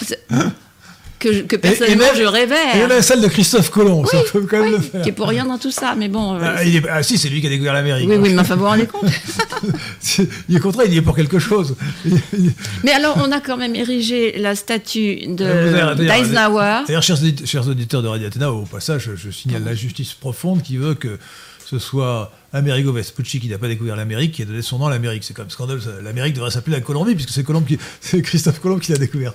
Ça, C'est- vraiment- un autre sujet, Oui. C'est une anecdote, mais c'est une anecdote énorme sur le plan historique. Oui, il s'est drôlement trompé sur le- la destination, euh, sur, la, Ah, sur le point de chute. Il s'est trompé, Et mais il a découvert l'Amérique. Et, et, et- et Amerigo Vespucci qui a fait simplement une carte, une carte du Ah, Nouveau bah Monde. il a fait une Euh, carte il a réussi. Alors c'est un, un gars qui devait être très bon pour la communication, lui. hein. Oui, oui, oui, oui. Oui, sûr. allez, Alice, vous voulez dire Alors, un mot un, un message de une, pardon, une, de Lisez. QAnon France Ah. qui donne 5 euros. Pardon Madame, qui donne 5 euros. Ah, merci. Alors, je savais pas qu'il qu'il existait France, QAnon France. Ça, alors c'est amusant. Ouais. Oui, c'est peut-être une personne qui s'est proclamée QAnon France. hein, Ça, vous savez, personne ne l'empêche. Hein. Mm. 5 euros. Merci, merci QAnon France. Madame Josselin, que pensez-vous du mouvement QAnon qui soutient Trump? Alors, je ne sais pas s'ils soutiennent Trump. Je sais qu'ils ne sont pas contre Trump, c'est certain. Tout ce que je sais, ça c'est très difficile, j'ai interrogé mes amis américains euh, par, euh, par courriel, bien entendu. Euh, ils savent pas trop. Ils savent que c'est un mouvement qui combat euh, la pédophilie et qui prétend qui prétend, alors est-ce que c'est une théorie de la conspiration ou est-ce que c'est vrai, on n'en sait rien, qui prétend que le Parti démocrate, et bon, c'est possible, est truffé de pédophiles. Ce que je veux bien croire, mais alors, nous, conservateurs, nous leur demandons, si tel est le cas, avancez les preuves, donnez, donnez vos sources. Et pour l'instant, ils ne le font pas. Ils restent dans le secret, ils restent sur, Le, dans les... le Pizzagate, je crois. hein, le- Oui, mais c'est pareil. a- ça n'était pas prouvé. Ça prend effectivement la suite du fameux Pizzagate. Mais donc, pour le moment, il n'y a rien de certain là-dedans. Quant à Trump, il ne les connaît pas plus que moi. Il a été interrogé par l'odieux Wallace une autre fois sur cette question. Non, c'est pas lui qui avait été interrogé. C'était euh, c'était son ministre euh, Pompeo qui avait été Mike Pompeo. ou, ou- enfin ou- un, un ministre important qui avait été interrogé sur, sur cette question et qui avait dit écoutez non c'était Mark Meadow. Maintenant je m'en souviens très très bien. Mark Meadow qui est chef du personnel politique de la Maison Blanche et qui avait répondu écoutez posez-moi des questions importantes pas des questions secondaires qui sont sans intérêt. Donc voilà. Sans intérêt pour le moment. Alors, donc le, le pauvre Donald Trump a été atteint par la maladie, euh, le Covid-19. A-t-il bien géré l'épidémie? Très bien. On m'a demandé d'ailleurs d'écrire un chapitre pour un livre collectif euh, qui va parler, qui devrait sortir incessamment sous peu, et qui va parler euh, exclusivement de cette question Ouais, du je Covid. vous interrompre sur ce point parce que Oui. quand on dit euh, Trump a bien géré l'épidémie ou, mal, il faut quand même savoir que les États-Unis d'Amérique sont, comme leur nom l'indique, des États-Unis et que en matière de en matière sanitaire, la responsabilité revient d'abord à chaque État fédéré. Justement, je, le- je l'explique dans mon chapitre. Alors moi, j'ai écrit une dizaine de pages là-dessus. Euh, je ne sais pas quel sera le titre de, l'ouvrage collectif. crise du Covid, je crois, quelque chose comme ça. Il faudra lire ce chapitre parce que j'ai planché dessus sur la question et j'ai mis tout ce que je savais dedans. Et donc, Trump a fait énormément. Il a fait tout ce qu'il pouvait faire en tant que président des États-Unis. Mais il faut bien savoir, comme vous le dites très bien, ce n'est pas lui qui a décidé du confinement. La responsabilité venait à chaque gouverneur de, des 50 Il a, États. il a quand même confiné, con- confiné dans, le, dans le district de Columbia. Oui, mais là, il était carrément obligé, je pense. La pression était telle que s'il ne l'avait pas fait, qu'est-ce que ça aurait été? Parce qu'il a, pour, il a donc nommé, il a peut-être eu tort, il a nommé le docteur Fauci, euh, qui plaît aux démocrates parce qu'il est. Il ne l'a pas nommé, il l'a gardé. Il était déjà à la tête de la. Ah, il il l'a pas gardé. nommé, il Oui, l'a gardé. ici, il a eu tort de la garder. de Il l'a nommé à la, euh, il l'a nommé comme spécialiste de la force d'intervention spéciale de la Maison Blanche C'était l'erreur. qu'il a créée. Non, c'est pas une erreur d'avoir créé cette force d'intervention spéciale. D'avoir nommé Fauci, oui, mais il n'avait pas tellement le choix. Ça lui était carrément presque imposé. Je, je crois que c'était l'erreur parce qu'il s'il avait pris quelqu'un de raisonnable. Euh, Il a pris quelqu'un qui Fauci qui- était de mèche avec Neil, Neil Ferguson de, de l'Imperial College. de Oui, mais Londres, ça, Trump le qui- savait pas forcément à l'époque. Qui faisait des, qui fait, qui fait des, des- des- des prévisions délirantes, qui avait annoncé euh, 500 000 morts pour la France, 500 000 morts pour l'Angleterre. Oui, mais il était politiquement plus habile pour Trump. D'ailleurs, il s'en est servi dans les débats euh, qu'il a, parce qu'il a, il, il a tenu des conférences de presse tous les soirs pendant, pendant le confinement. Moi, c'était ma distraction de, de la journée.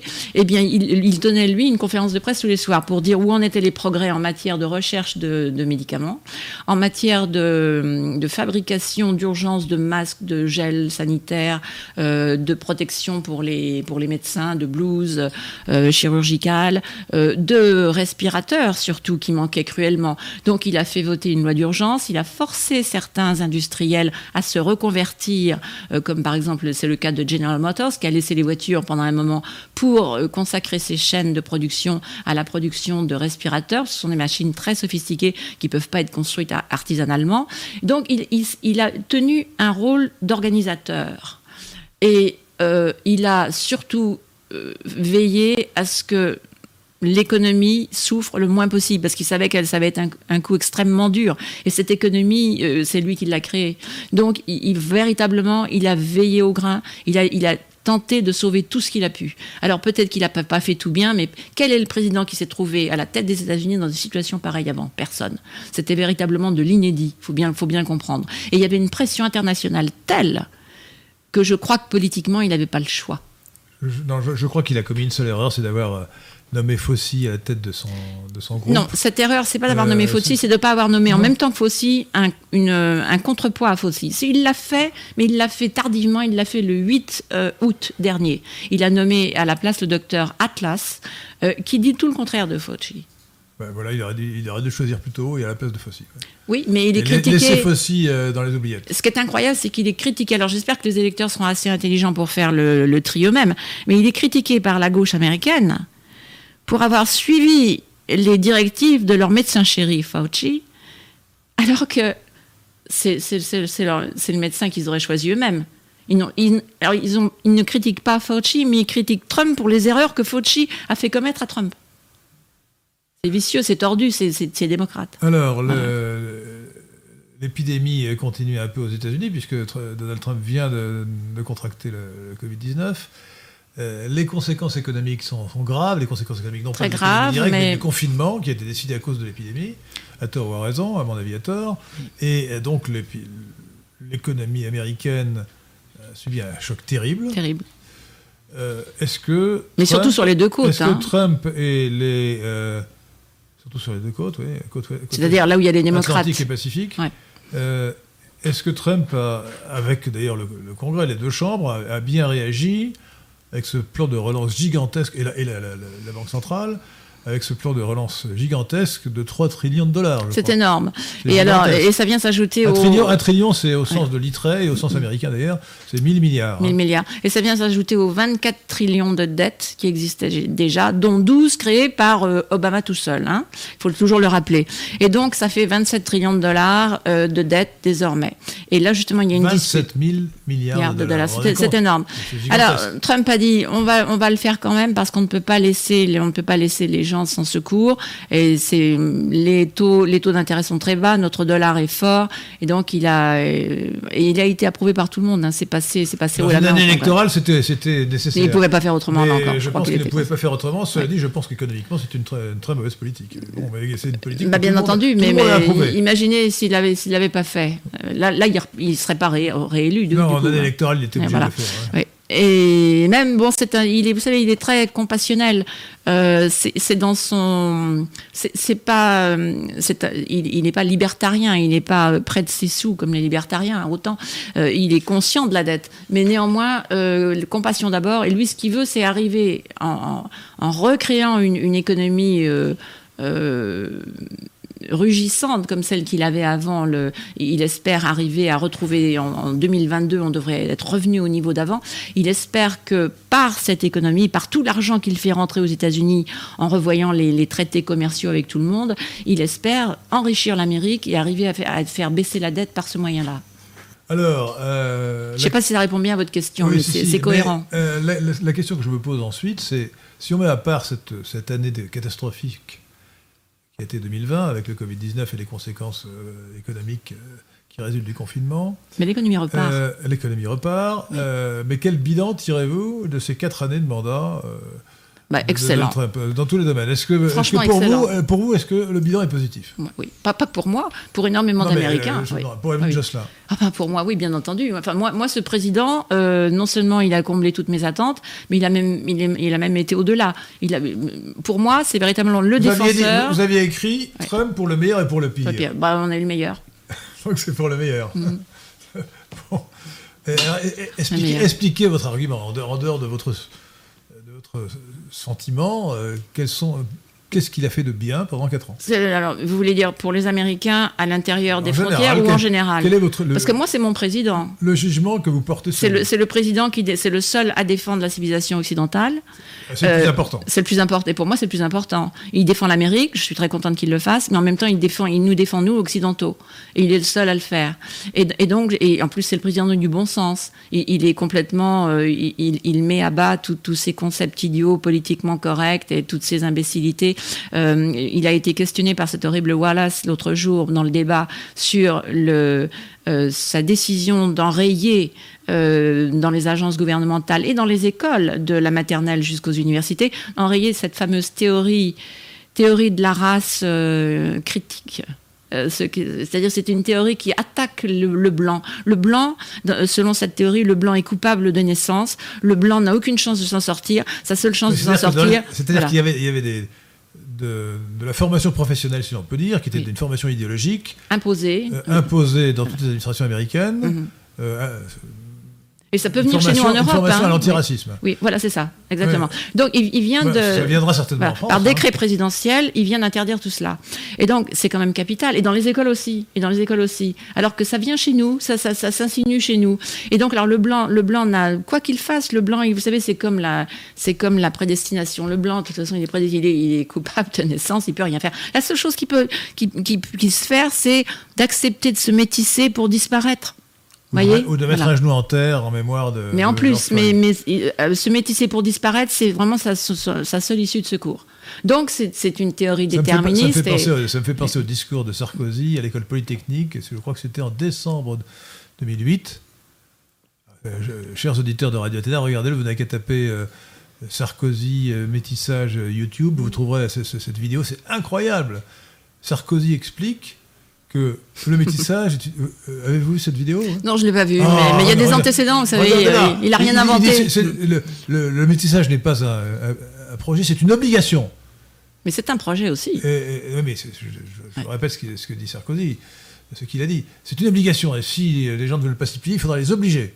Mhm. Ah oui, il a dit ça. Ah, effrayant, effrayant. Bah, vous voyez, je- quand je vous disais Un- un que les langage- un chefs langage- européens, furieux, les hein. chefs européens sont, Oui, en, Alice. sont en symbiose avec la gauche américaine. C'est ce que je vous disais tout à l'heure. Alice. Oui, alors de Marie Elessa. C'est le moment de parler du grand reset.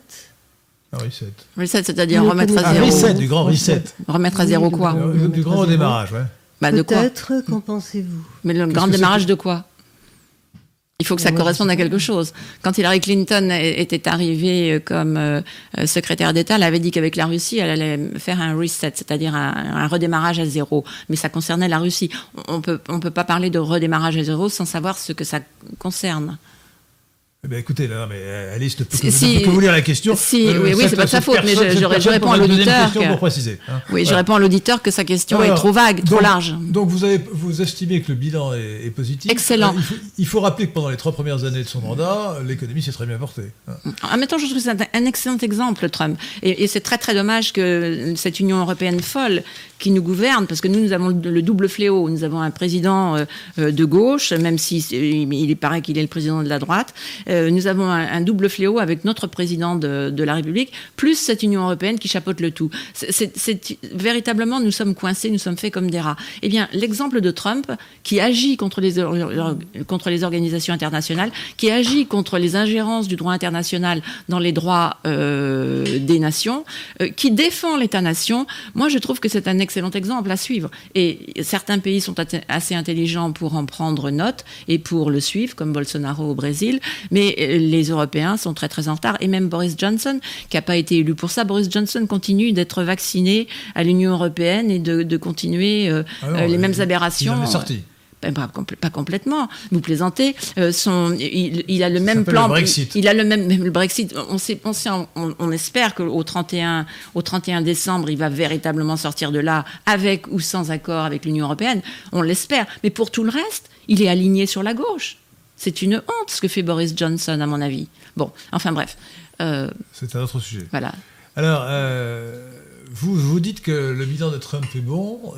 Est-ce que vous approuvez le fait que le président Trump a sorti euh, les États-Unis de l'accord de Paris sur le climat Bien sûr que j'approuve complètement, mais c'est une chose qui, internationalement, devrait donner l'exemple. Et on voit, au- lieu de ça, on voit les chefs européens redoubler de bêtises, de sottises et de... Pas seulement. les- euh, je vous signale que, de manière très étonnante, Vladimir Poutine a signé l'accord Non, de Paris sur le climat. C'est pas étonnant. C'est pas étonnant. Non, attendez, Poutine non, a un intérêt. Non, non, mais euh, pas du tout. Euh, le, Poutine a un Poutine- intérêt. Poutine à- produit, produit des hydrocarbures, donc il n'a pas, c'est-à-dire du gaz et du pétrole, donc il n'a pas intérêt à, à pousser. euh, Si, parce que les, les- les- Euh, les Européens sont, sont aussi hypocrites euh, qu'ils sont, qu'ils sont stupides avec leur, leur fanatisme climatique. Euh, ils achètent à Poutine son essence plutôt que d'acheter à gaz, Trump son- gaz. son gaz, son gaz, oui. Donc ils lui achètent ses matières premières pour euh, dire que chez eux ils produisent euh, écolo. Bon, euh, c'est hypocrisie et Poutine a bien raison d'en profiter. Donc pour vous, le, le bilan de Donald Trump ne comporte pas de failles. Bah si, il y en a forcément quelques-unes, mais enfin bon, il n'a pas, il a pas encore tenu toutes ses promesses. Il a, mais aussi, Le, il n'a pas mur, pu. le mur avec le Mexique. le- Bah, juste, mais si, le, mur est en, est en très bonne, est en très bonne voie. On n'en parle pas beaucoup parce que ça dérange les démocrates. Je, je croyais qu'il n'avait pas les crédits pour le faire. Bah si, il les a trouvés, il les a pris dans les crédits alloués à l'armée. Et donc c'est en cours. Oui, c'est en cours. Ça va être, ça va être, ça, ça sera fini avec son deuxième mandat. Voilà. Il faut qu'il soit Euh, réélu. Exactement, exactement. Il faut qu'il soit, il faut absolument qu'il soit réélu pour finir un tas de choses. Oui, Et c'est no- économique. Notamment mais- peut-être pour nommer encore un ou deux juges conservateurs à la Cour suprême. oui, par- oui, effectivement, Hein effectivement. Alors, vous voyez, moi, je pense, je crois à la théorie de la destinée manifeste, parce que euh, Madame Ginsberg aurait pu démissionner. Ça fait longtemps qu'elle sait qu'elle est atteinte du cancer. Elle aurait pu garder ses dernières années de vie euh, pour profiter de sa famille, et elle aurait pu démissionner euh, pendant qu'Obama était président. Comme ça, Obama aurait euh, élu un autre, un autre juge. Elle s'est alors là, on accrochée peut à son dire, poste. là, mais ça est accroché à son poste, et voilà. Bon, et, et- et ça pourrait profiter aux républicains. En tout cas, à l'Amérique profonde, à la- à l'Amérique véritable. Euh, mais euh, il y avait une, chose que je voulais vous dire que j'ai oubliée, qui, qui était importante, mais bon, ça, ça me reviendra. Ça vous reviendra. Alors écoutez, j'ai- j'aimerais, j'aimerais que nous parlions de questions internationales et je voudrais savoir ce que vous pensez des déclarations de Mike Pompeo, donc le, le ministre des Affaires étrangères, on dit secrétaire d'État en anglais, euh, de Donald Trump, qui, euh, à plusieurs reprises, a remis en cause le, multilatéralisme, au fond le rôle des organisations dites internationales. Bah moi j'aime beaucoup Pompeo, autant, les deux premiers que Trump avait pris. Alors Trump les avait pris un peu par défaut. Trump a été obligé au début, voilà, voilà, où il a fait des erreurs. Il a fait des erreurs dans les nominations de personnel. Et alors pourquoi est-ce qu'il a fait ces erreurs? Eh bien parce que le pauvre, il est arrivé, il était, comme vous le savez, complètement hors système. Euh, il est pur produit de la société civile. D'ailleurs, c'était héroïque ce qu'il a réussi à faire, euh, bon, avec aucune expérience politique. Eh bien, il a été obligé de taper ici et là dans le justement dans le fameux marécage, dans le dans l'état profond.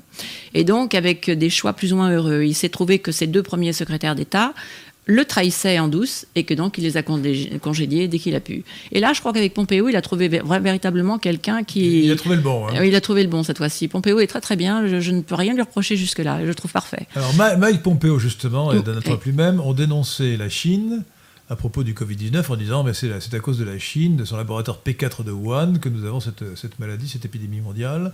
Euh, le microbe est sorti du laboratoire P4 de Wuhan. Euh, alors que pensez-vous d'ailleurs plus généralement de, de, la confrontation qui se développe depuis un an entre la Chine et les États-Unis? Ben, Trump n'avait pas attendu le virus, c'est pas un microbe, c'est un virus, vous diront les spécialistes.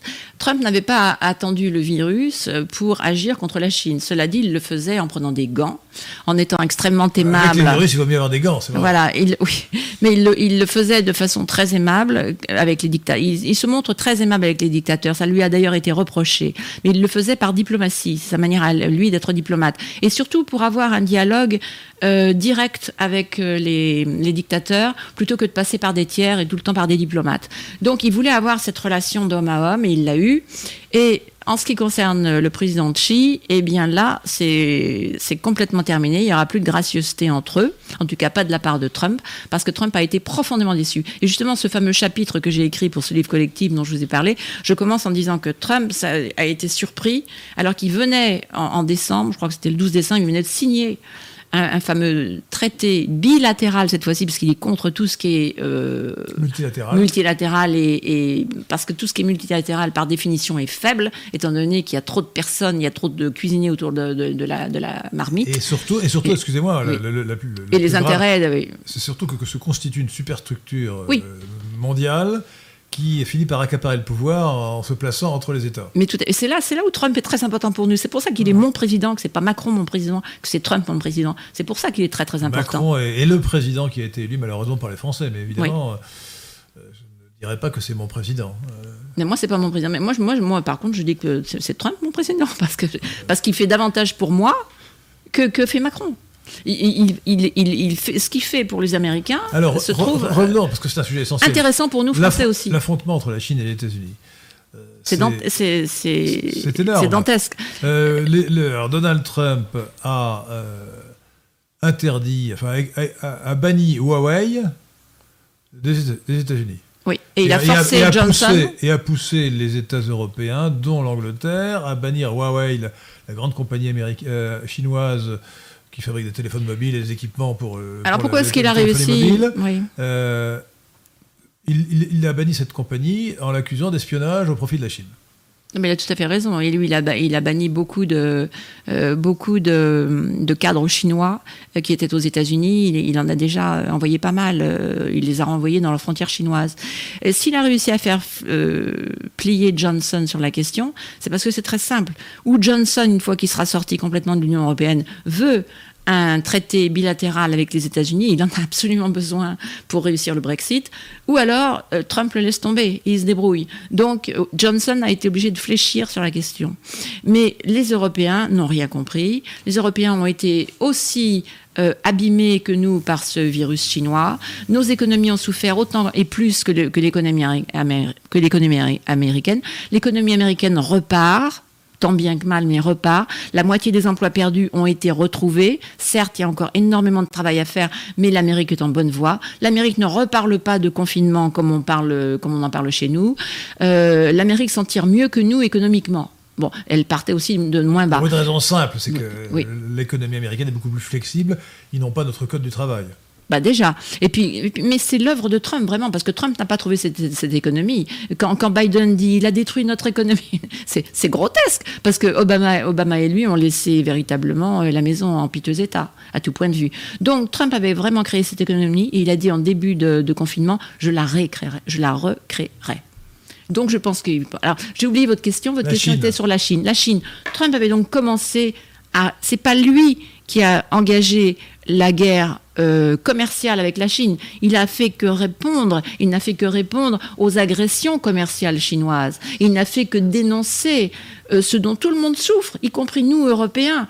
Le, vol de propriété intellectuelle, euh, la monnaie, les, le, trafic, enfin pas le trafic, la, monnaie chinoise euh, dévaluée, euh, le fait que la Chine ne respecte absolument pas les conventions de, l'Organisation mondiale du commerce, euh, qu'elle est toujours, alors qu'elle est, sortie depuis longtemps de son statut de pays du tiers-monde, qu'elle a toujours le statut de, euh, de nation privilégiée. Enfin bon, bref, Trump a dénoncé tout ça le premier et le, et le seul, il faut bien le dire, le seul à l'avoir fait.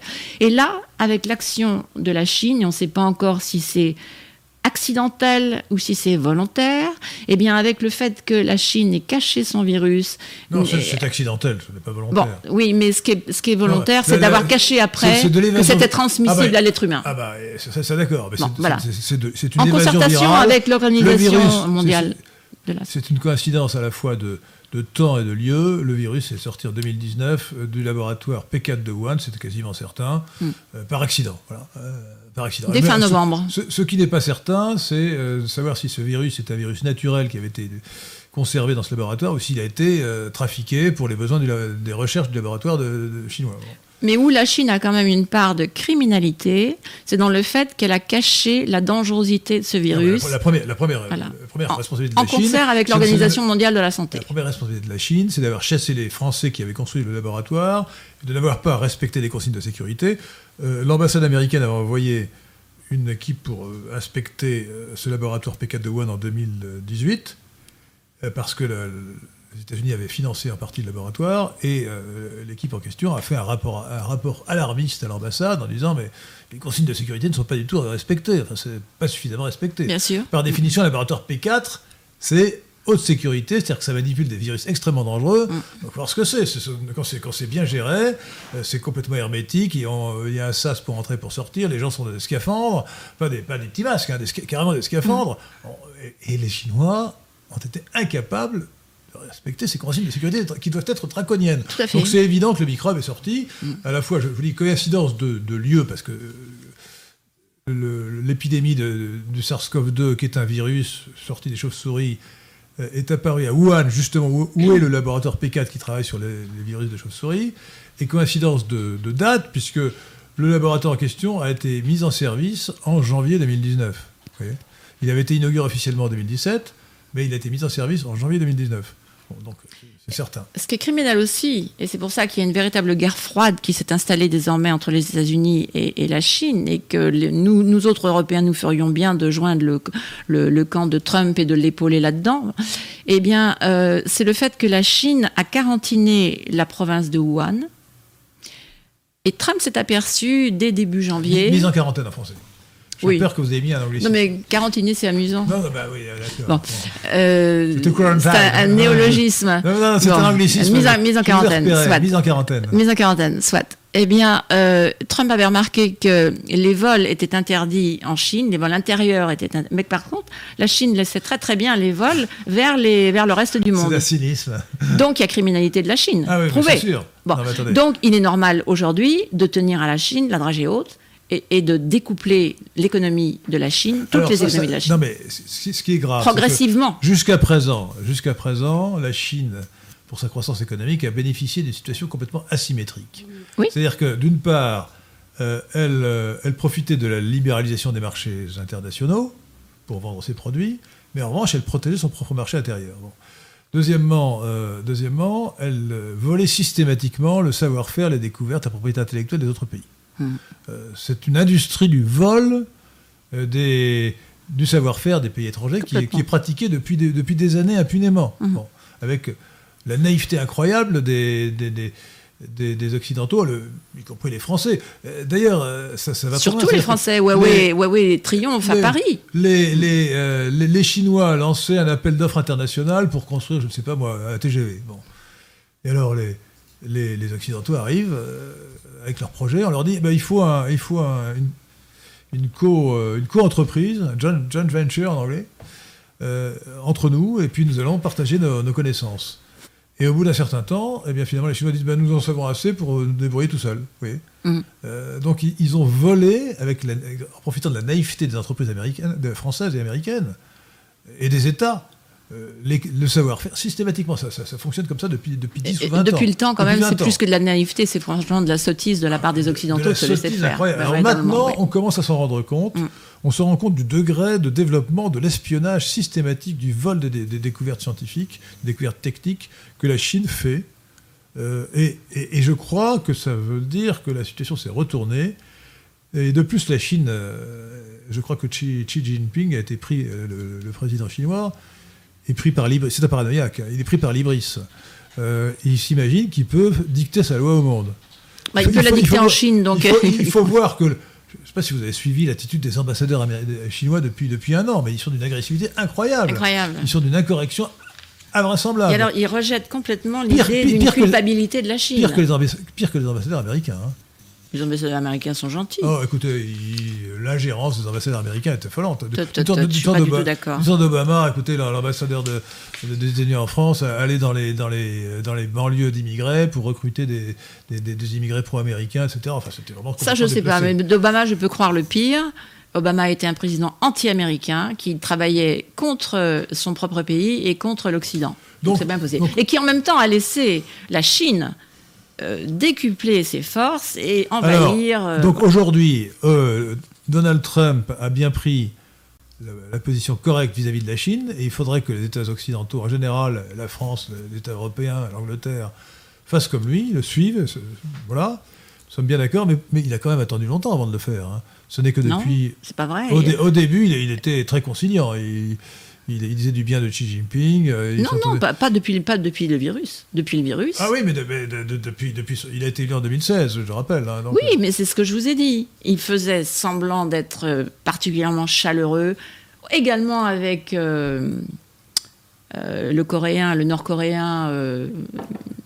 Ah, Kim, Kim. Kim. Ils s'appellent tous Kim de père en fils. Voilà. Et, et s'il avait, s'il avait dû rencontrer euh, l'ayatollah euh, Khamenei. il aurait été peut-être. c'est Khamenei. Khamenei, voilà, il aurait peut-être été onctueux aussi, je ne sais pas. sa tactique était d'être euh, aimable par devant avec les dictateurs, parce que les dictateurs, il faut les chouchouter. Il, voilà, il faut les chouchouter, il faut leur faire, faire croire qu'ils sont bons, qu'ils sont gentils, il faut les caresser dans le sens du poil. Donc ça n'a pas trop mal réussi avec certains. Bon, donc c'est ce qu'il voulait faire. Mais depuis le virus non, son discours a changé diamétralement. Il a même dit, je, l'ai vu un, soir, enfin c'était le soir pour nous, l'après-midi pour eux, à une des fameuses conférences de presse, il a dit, mais j'ai réussi ce, marché avec la Chine, vous savez quoi? Ça m'intéresse plus du tout. Il n'a plus du, plus, du tout, plus du tout envie d'avoir quoi que ce soit à faire avec les Chinois. Et il a été le premier président à dire qu'il fallait euh, se séparer de la Chine Évidemment pas du jour au lendemain, il y a trop d'intérêt en jeu, mais énormément de sénateurs américains ont présenté des projets de loi, ont présenté des projets. Il y a dans l'équipe euh, euh, économique de Trump un certain Lighthizer euh, qui est génial, qui a produit un, un plan en cinq points pour forcer la Chine à ne plus avoir le statut de nation privilégiée et la forcer à respecter les règles de l'OMC. Donc Trump a fait énormément déjà dans, dans ce sens-là. On peut, ne on peut pas l'accuser de ça, au contraire. Il a tout mené de front, tout. Je crois, que la clause de la nation privilégiée s'applique à tous les États membres de l'OMC. Oui, mais, mais, ça fait très longtemps que la Chine ne mérite plus, et l'Inde non plus d'ailleurs. À la suite du GATT, voilà, c'est ça. Mais ça fait très longtemps que la Chine, la, Chine a surfé en fait sur, sur des, privilèges euh, insensés. changeons non pas de, continent, parce que nous restons en Asie, mais de, région. Euh, peut-on dire que la politique euh, de, du président Trump au Proche-Orient euh, a servi les intérêts américains ou au contraire a servi les intérêts israéliens? Euh, bah, Je pense que les intérêts sont joints. Parce que... Ah bah donc vous pensez que les intérêts israéliens sont les intérêts américains? Non. J'ai dit, que les intérêts se rejoignaient. C'est pas la même chose. Euh, moi, je, je, ne, je ne partage pas du tout. Il y, a, il y, a, un livre qui est paru en 2006 qui s'appelle euh, Le lobby juif. Ça a été traduit, Le lobby juif. Hein, il faut le lire absolument. C'est le livre de Mersheimer et Walt. Mersheimer et Walt qui s'appelle. Alors en français, en anglais, c'était.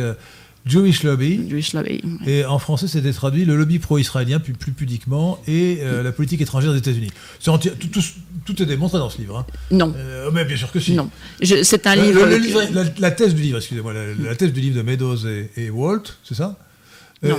Euh, Mersheimer. Mersheimer. Mersheimer et Wald. Et Walt. Et Wald.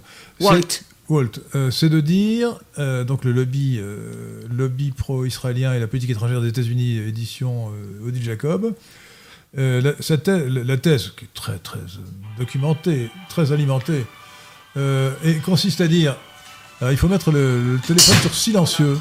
Je ne pourrais pas, c'est un nouvel appareil. La, la, thèse, la, thèse de... Ah, mais il faut l'éteindre alors. Je peux pas le faire. Ça, ça va s'arrêter. Non, non, il faut l'éteindre. Ça va s'arrêter. Euh, Donnez-le-moi, je vais l'éteindre. Alors mettez votre sac ailleurs.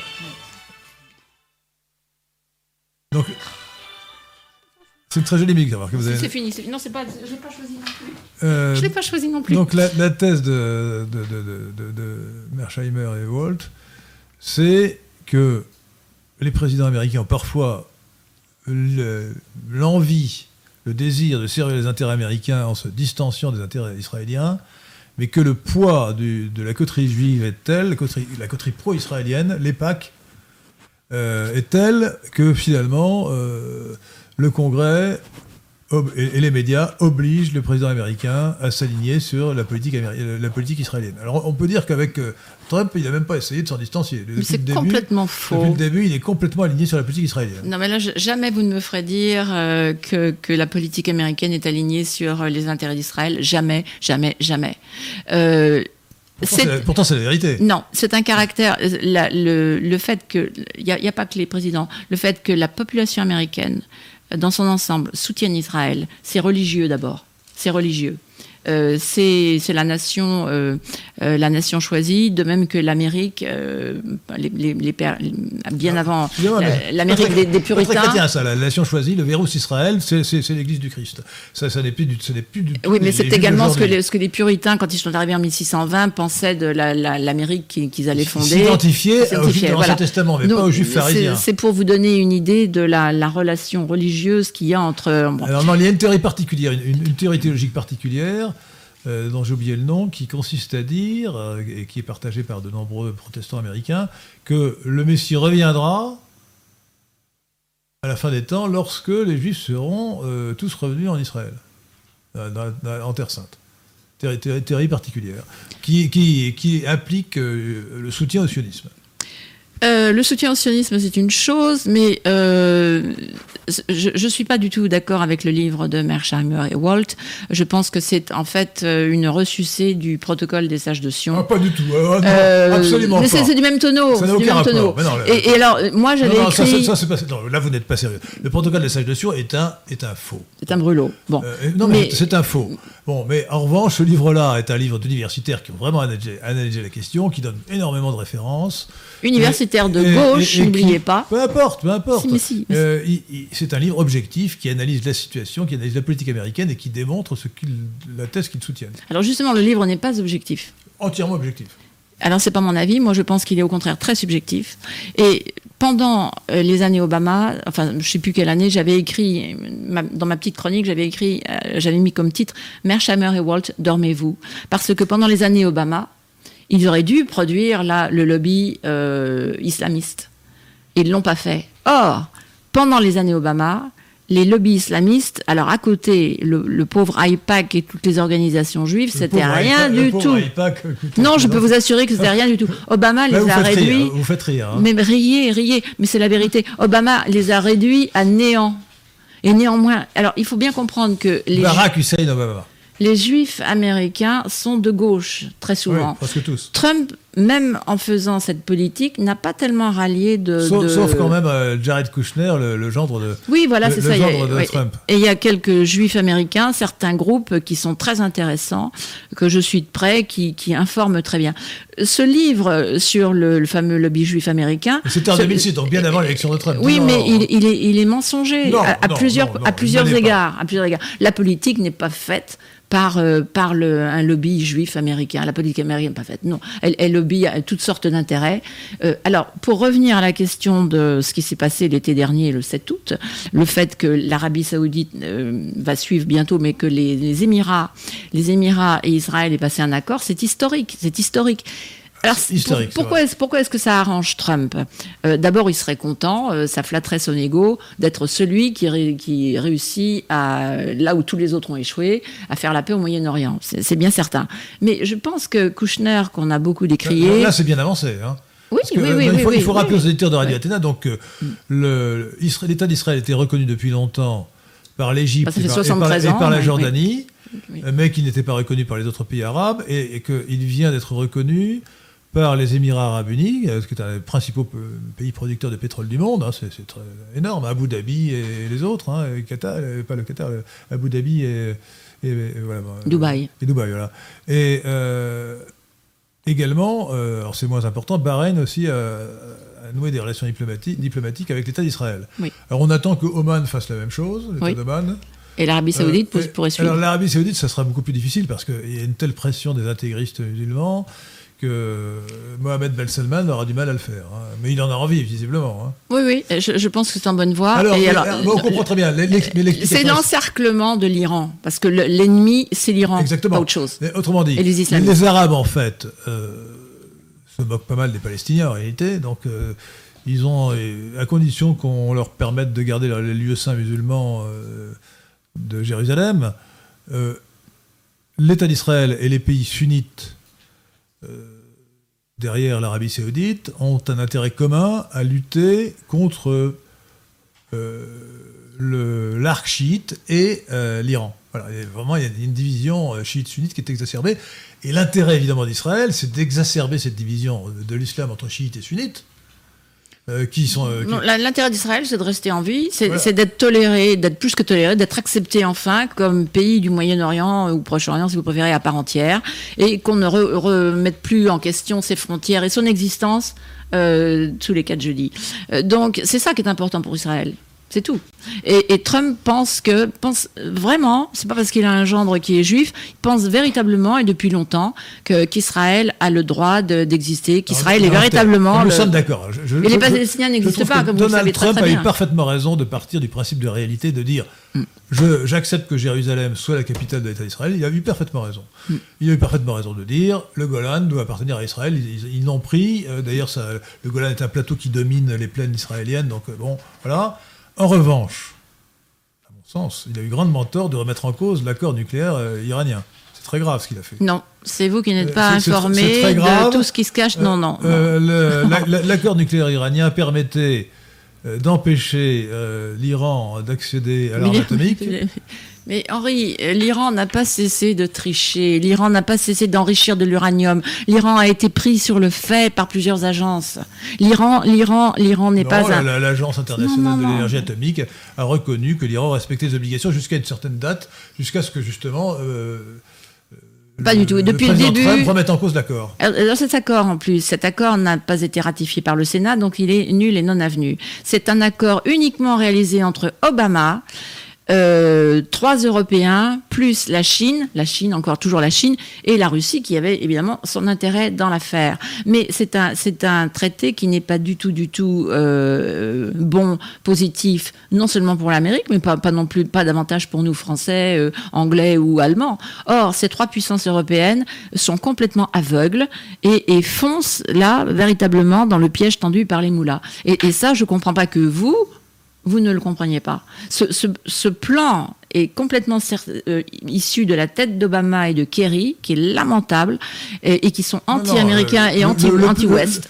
Et c'était pas du tout un, et non et, la, clause des 10 ans que que, que dans 10 ans euh, l'Iran pourrait faire euh, tout, tout ce qu'il ou elle voudrait. Non, déjà cette, cette simple clause était très mauvaise et en plus on sait que l'Iran n'est pas fiable et a triché, je le répète et ça j'ai pas les sources là avec moi ce soir mais elles existent.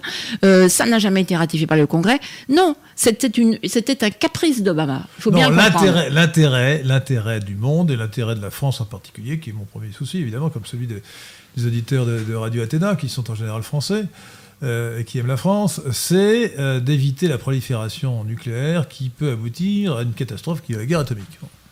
Voilà.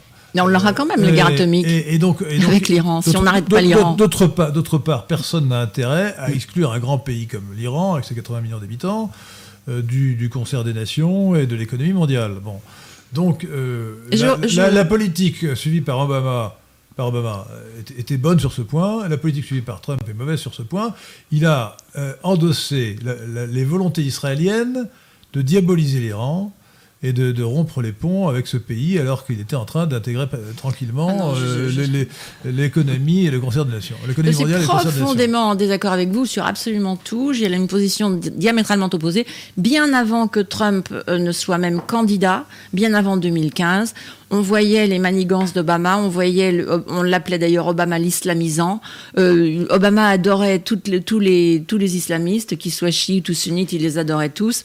Mais les islamistes sunnites sont à fond contre l'Iran. Pour un islamiste sunnite fanatique, euh, un chiite est un infidèle qu'il faut tuer. C'est la position de l'État islamique.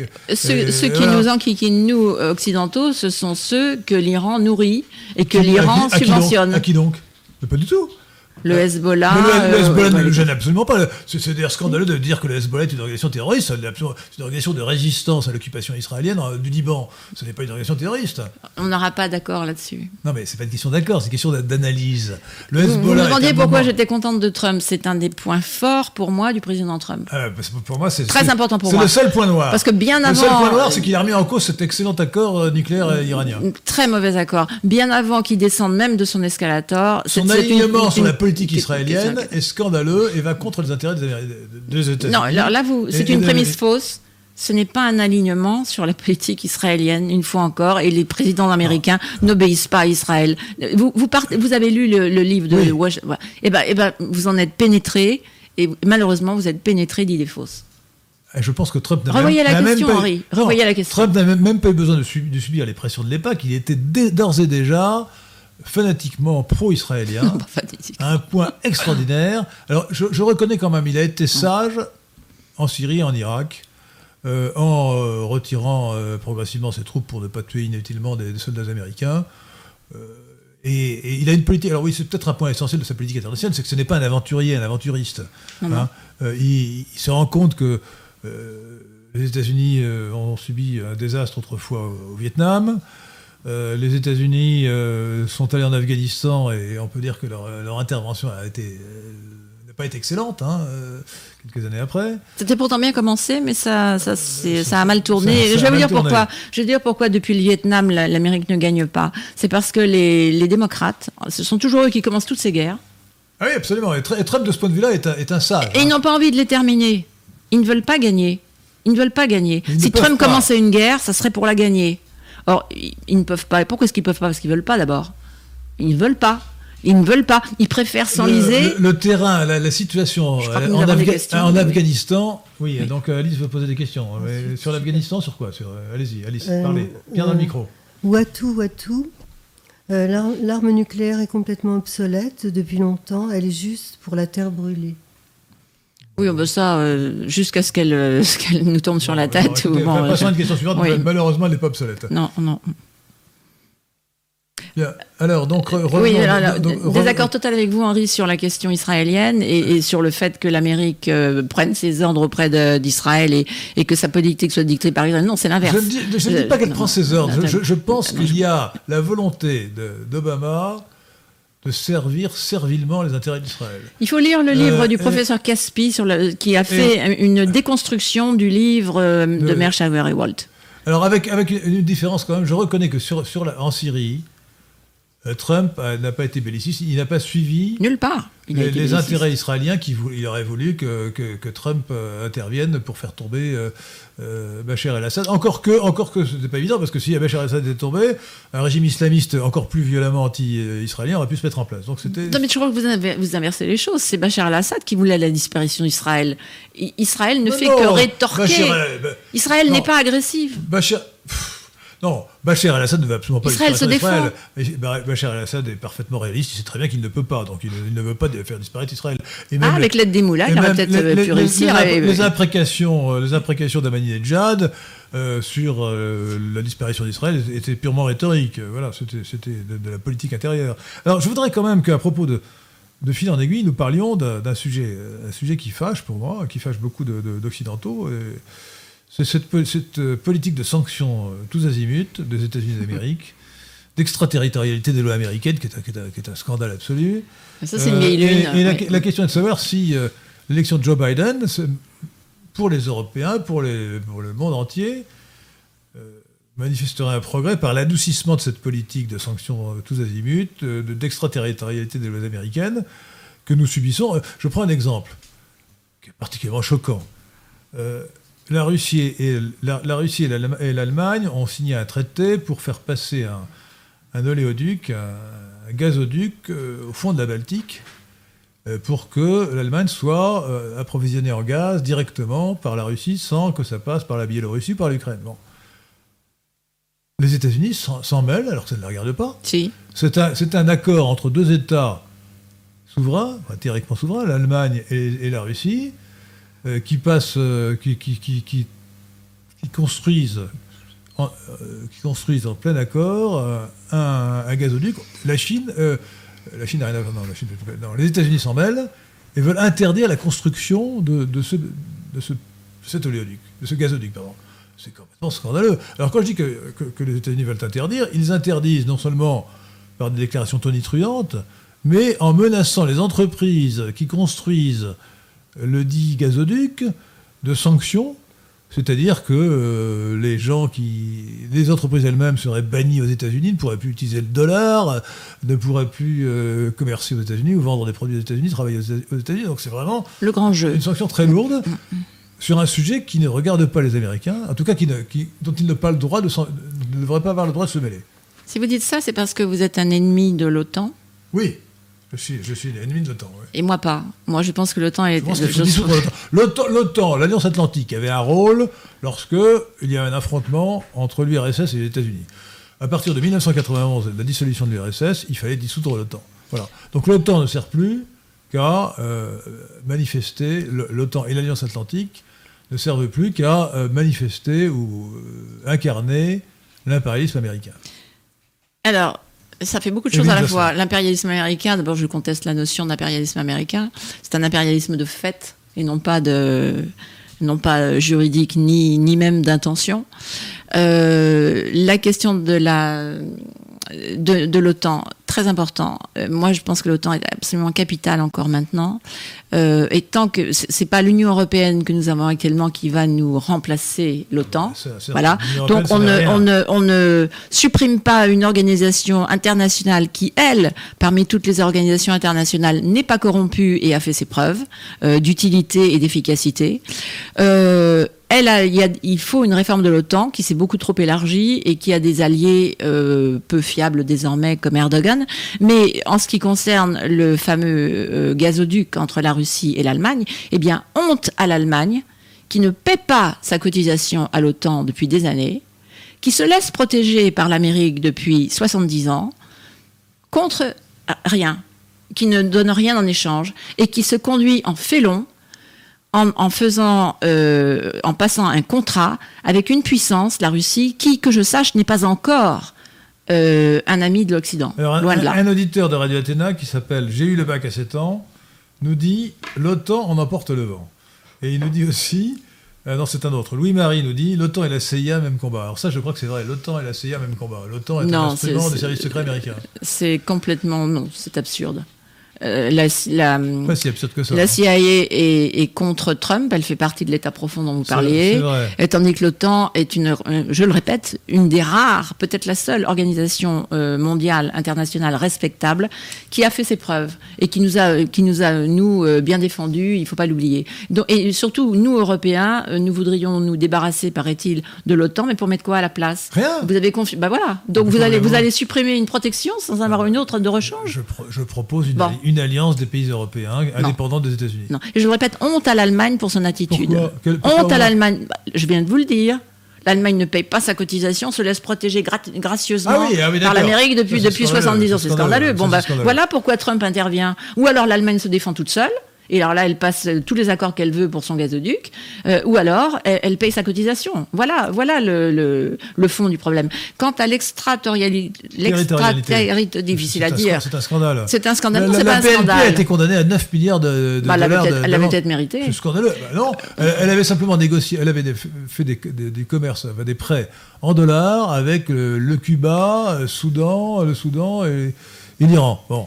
Je connais pas, je connais pas toutes les affaires, loin de là. C'est-à-dire que le simple fait que une banque ait utilisé le dollar, la monnaie américaine, pour commercer avec un autre pays, une banque française. Ça peut pas être la seule raison. Euh, si, si, c'est- en tout cas, c'est cette raison juridique qui donnait compétence aux tribunaux américains pour condamner la BNP. C'est en général plus complexe que ça. Et quand on creuse les problèmes qui, qui surgissent, et ça, c'est ce que tous les, les Européens anti-américains la- disent, la BNP, dont la- vous êtes, cher la. BNP dont, je suis client, Oui. a été condamnée à 8 ou 9, 7 ou 8 milliards d'euros, euh, de, de- de- de dollars, euh, par une décision scandaleuse de- de- des États-Unis d'Amérique qui relève du rançonnement pur et simple. Alors moi, je, je Nous, Français, resterai... nous, clients de la BNP, nous avons été rançonnés pour les États-Unis d'Amérique. Moi, je serais vous, je fouillerais un peu dans le dossier, et je verrais là où le bas blesse et qu'est-ce qui a bien pu motiver les Américains. En général, quand on gratte bien, on trouve tout le temps une raison véritablement sérieuse. de faire observer les sanctions contre, contre l'I- l'Iran, contre, contre le Soudan et contre Cuba. Mais l'Amérique a, ra- a raison. L'Iran, l'Iran nous, a déjà beaucoup nui à nous Non, avec son terrorisme. Que les États-Unis d'Amérique appliquent des sanctions directes en refusant euh, d'acheter quoi que ce soit. Oui, mais alors on fait partie d'une Euh, alliance atlantique ou non? Mais non, il faudra en sortir. justement. Non, faut pas en sortir. Il faut en sortir. Non, faut pas en sortir. Il y a des alliances qui sont bonnes. Là, là je suis Non, en désaccord avec je vous. Suis, je, je pense que la France et les autres pays d'Europe de l'Ouest devraient soutenir à fond les États-Unis d'Amérique dans beaucoup de domaines, et surtout Donald Trump lorsqu'il résiste aux Chinois, lorsqu'il tient tête aux Chinois. En revanche, il ne faut pas le suivre aveuglément lorsqu'il commet des erreurs graves. En tout Ce cas, sont pas des erreurs. commet des, des actes qui vont contre nos intérêts. À nous, Français, à nous, Je pense que nos intérêts bien compris, euh, nos intérêts bien compris la plupart du temps, euh, sont pas si éloignés de ceux des Américains. Alors nous parlions de ces, de ces gazoducs euh, que les États-Unis veulent euh, bloquer. Je ne sais pas où en est d'ailleurs la, la construction. Justement, il est assez bloqué pour le moment. Il est bloqué à cause justement des sanctions. Ouais, c'est- scandaleux. C'est un beau succès pour Trump. Ah ouais, bravo, bravo.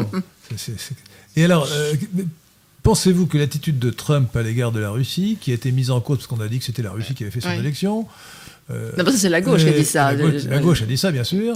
Euh, Est-ce que euh, Biden serait plus souple, euh, serait moins agressif à l'égard de la Russie que n'est Trump Oh, Biden agressif. Il n'est agressif que contre Trump. Biden, c'est très Trump, non, mais Trump est agressif à l'égard de la Russie, vous êtes d'accord? Non, il n'est pas agressif du tout. Il est, il est simplement sévère et il n'a pas été agressif du tout. Euh, on lui a- on- justement, la gauche américaine lui reproche de faire le jeu de Poutine. Et de- mais c'est Biden qui serait du pain béni pour Poutine. Alors Poutine euh, préférerait, préfère évidemment un adversaire comme Trump, et je dois reconnaître que jusqu'ici, ils n'ont pas pu véritablement dialoguer et se rencontrer euh, sur, sur des dossiers sérieux, parce que Trump a été embêté, comme vous le savez, depuis le début de son élection, et même avant son élection, quand il était simplement candidat, on lui a collé sur le dos l'étiquette euh, euh, élu par la Russie. Ce qui est une absurdité, Alors, il faut- il faut- fondée faut sur un dossier il- mensonger. Il faut rappeler, chers auditeurs de, C'est trop de. Athéna, ici. euh, que nous n'avons pas assez dit que l'État profond, plus généralement les démocrates, euh, enfin les ennemis de Trump, n'ont pas cessé depuis son élection, et avant même qu'il ait pris ses fonctions en janvier 2017, euh, d'essayer de lui savonner la planche. On, on, a même fait un procès en destitution. Enfin, c'est quand même incroyable. Incroyable. Incroyable. Mais ça, c'était sur l'Ukraine. C'était plus sur la Russie. sur on a commencé par faire une enquête débile sur les ingérences russes dans l'élection américaine pour essayer de le déstabiliser. Mais sur la Russie, ça n'a pas arrêté. il a été soumis à une, à une véritable persécution médiatico-judiciaire. C'est une sorte de coup d'État permanent. Un coup d'État permanent pour essayer de le déstabiliser. Et je dois dire que moi, j'admire beaucoup le personnage. Mm pour sa capacité, sa capacité de résistance. Incroyable. Il est incroyable. Vraiment, il est admirable. C'est vraiment. Euh, il, est génial, hein, franchement. Il, est admirable. On peut dire qu'il est génial. Hein. À qui le dites-vous il, laissera, il laissera un nom dans l'histoire, euh, même si, euh, bien que malheureusement, il soit scandaleusement à la botte des Israéliens dans le cas de l'Iran. J'espère que vous allez réviser vos positions parce que vous êtes dans l'erreur. Je l'admire, il a des points faibles. Non, non, vous êtes dans l'erreur là. Oui, mais moi, moi, je suis objectif. Non, mais vous avez fait des mauvaises lectures. Vous êtes, vous êtes aveuglé par l'amour. Non, je... à Trump. Les femmes, quand elles aiment, elles ne comptent pas. Je vous ai expliqué en début d'émission que ce président, ce président a véritablement répondu à des attentes que j'avais depuis très longtemps. Que nous avions tous. Alors justement, justement. Alors pour la Russie, quatre choses qu'il a faites qui montrent qu'il n'a pas été passif ni qu'il a, il a, absolument pas le, toutou euh, de Poutine comme la gauche euh, se plaît à répéter. Euh, il a envoyé des, armes à l'Ukraine pour qu'elle se défende contre les agressions de Monsieur Poutine. Il a imposé des sanctions sur Moscou. Là encore, c'est scandaleux la, la, la, Crimée appartenait, appartenait depuis toujours à la Russie. c'est une, un euh, Il n'y a aucune raison d'empêcher. Je veux dire, dire l'Ukraine. La, Russie.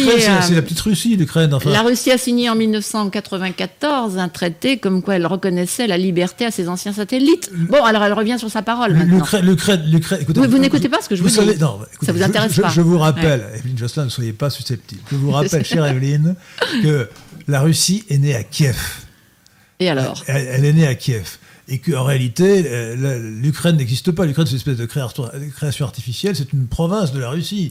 Euh, donc, euh, c'est une invention. Oui, alors si la Russie revient sur sa parole, qu'elle le fasse d'une autre manière que par une intervention dans cette ancienne province, qu'elle le fasse, qu'elle porte son cas, qu'elle plaide son cas, et qu'elle dise que si elle revient sur ses engagements, qui étaient quand même formels en 1994, eh bien qu'elle plaide son cas, qu'elle essaye d'obtenir quelque chose, et qu'elle essaye surtout d'obtenir sans agressivité l'accord des Ukrainiens. Revenons à cette élection américaine. Alors, vous vouliez dire Non, mais vous me parliez de. Euh, Trump a expulsé 60 euh, diplomates russes. Il a fermé deux consulats à San Francisco et à Seattle. Il, il est effectivement, il n'est pas agressif avec euh, Poutine, mais en même temps, il est très ferme. C'est légèrement agressif quand même de fermer des consulats. Hein. Non, s'il le fait, c'est parce qu'il y a une bonne raison, là encore. C'est comme pour l'extraterritorialité. À chaque fois qu'il y a un cas, et moi j'avais été très frappé quand M. Fillon se présentait aux élections avant d'avoir été euh, embringué dans le, Penelope, dans le Penelope Gate, eh bien, toutes les, réunions auxquelles j'assistais parlaient justement de,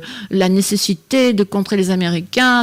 Mais tout ça, c'est le discours d'Européens de, frustrés, jaloux, anti-américain viscéralement, euh, anti-américain primaire. Et, je ne suis pas anti-américain, j'admire Donald Trump. c'est depuis que vous admirez Donald Trump que vous avez un peu viré votre cutie. non, non, je, je, ne suis pas. les États-Unis appartiennent à la civilisation occidentale, c'est le plus grand pays de l'Occident. Et je, sais bien que nous, Français, nous avons une nation qui est la France, une civilisation qui est la civilisation occidentale. Bon, dont les États-Unis font partie. D'ailleurs, en réalité, nous sommes beaucoup plus proches des Anglais que des Allemands, et donc des Américains que des Allemands. C'est évident. Il suffit de se rappeler que euh, les deux tiers... De, C'est gentil de dire ça, j'apprécie. non, mais je dis la vérité. Les, deux, tiers du vocabulaire anglais mm. euh, sont, euh, viennent de la langue française. Mm. Je rappelle que l'État anglo-saxon, que ce soit l'État anglais ou l'État américain, a son origine dans, un, dans l'État normand créé par Guillaume le Conquérant au XIe siècle. Mhm. Guillaume, de Normandie, qui était un Français. Nos histoires sont imbriquées. Euh, d'autre part, le, noyau spirituel religieux des anglo-saxons, c'est le calvinisme. Et qu'est-ce que c'est que le calvinisme? C'est la religion, enfin la, branche du protestantisme créée, fondée par le français Jean Calvin, de son vrai nom Jean Covin, qui était français. Mhm. Bon, le calvinisme. Donc, les, les anglo-saxons américains ou anglais sont héritiers de deux grands Français, Guillaume de Normandie pour leur État et Jean Calvin pour leur noyau de spiritualité, pour leur spiritualité, pour leur religion. Donc autant dire que euh, les liens sont étroits entre la France et les anglo-saxons. Est-ce que je peux ajouter une toute petite chose à votre développement qui est, très, qui est fort intéressant C'est que. euh, vous l'acceptez Oui, oh, bah, bah, complètement. La, la, la, plupart des gens qui disent oh, bah, les Américains n'ont pas de passé, ils n'ont pas d'histoire. C'est absurde. Leur histoire remonte à ce que vous, vous êtes sûr. en train de dire. Bien sûr. Voilà, leur histoire est aussi longue que la nôtre. Ah bah, c'est évident. C est, c est, les États-Unis, comme d'ailleurs mmh. euh, les pays d'Amérique latine, mmh. c'est une excroissance de l'Europe occidentale, de l'Occident d'Europe. Mmh. Euh, et ils appartiennent à l'Occident. Alors là, nous sommes parfaitement d'accord. Inventé, comme je l'ai lu quelque part, même chez un invité que j'ai reçu à Radio Athéna, une civilisation européenne qui serait distincte de la civilisation occidentale et à laquelle, et à laquelle les États-Unis n'appartiendraient pas, c'est une absurdité culturelle. C est, c est, non mais je suis sûr que on entend dire ça. On entend, tout. Non mais c'est ridicule. Dans, dans l'anti-américanisme, il n'y a pas de limite, il n'y a pas de frontières. C'est oui. saut. Oui, c'est on, saut. On, oui. on peut détester les Américains, on peut, mm. dire, on peut dire comme euh, mm. Bernard Shaw que euh, l'Amérique est le seul pays qui soit passé directement de la décadence à la barbarie sans jamais avoir connu la civilisation. C'est stupide. C'est rigolo. Non, c'est stupide. Non, c'est pas, non, pas, drôle. C'est drôle. Non. D'ailleurs, c'était un socialiste. oui, c'est vrai. Euh, non, non. Moi, je trouve ça très drôle. non, non, je trouve que c'est exagéré. Je trouve que c'est exagéré. Non, mais c'est faux. Je t'exagérais. C'est faux, parce que euh, quels, ce n'est pas entièrement faux. Quels Américains il, Moi, je connais beaucoup d'Américains qui sont extrêmement distingués, qui pourraient lui oui, donner des leçons de savoir-vivre et de. Et, ah, il, il, est mort, Jean Bernard Shaw. Oui, oui, oui. Bernard Shaw est mort. Hein, oui, oui. Non, non, mais c'était un socialiste, donc il avait forcément. Socialiste Fabien. Oui, oui, oui. bon, passons. Mais j'aime bien cette blague que je ressors régulièrement. Mmh, euh, pas je moi. Trouve, je trouve ça... pas moi du tout. bon, oui, pas vous moi avez du une tout. question, Alice Non, bon, alors euh, non, il n'y a pas de question euh, pour l'instant qui se. C'est bizarre qu'il n'y ait pas de question. Il y en a beaucoup, mais Il faut, encore qu'elle soit digne d'intérêt pour le débat. Hein, voilà.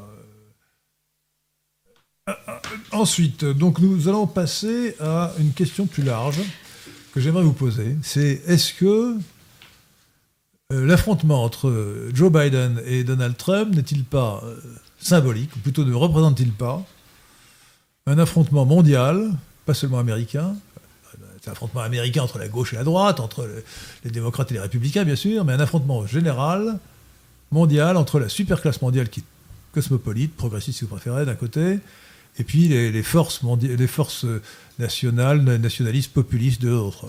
Bon. Est-ce qu'il n'y a pas dans le monde cette... Enfin, moi, je, le pense, hein, mais n'êtes-vous pas d'accord pour dire qu'il y a dans le monde une opposition très frappante depuis...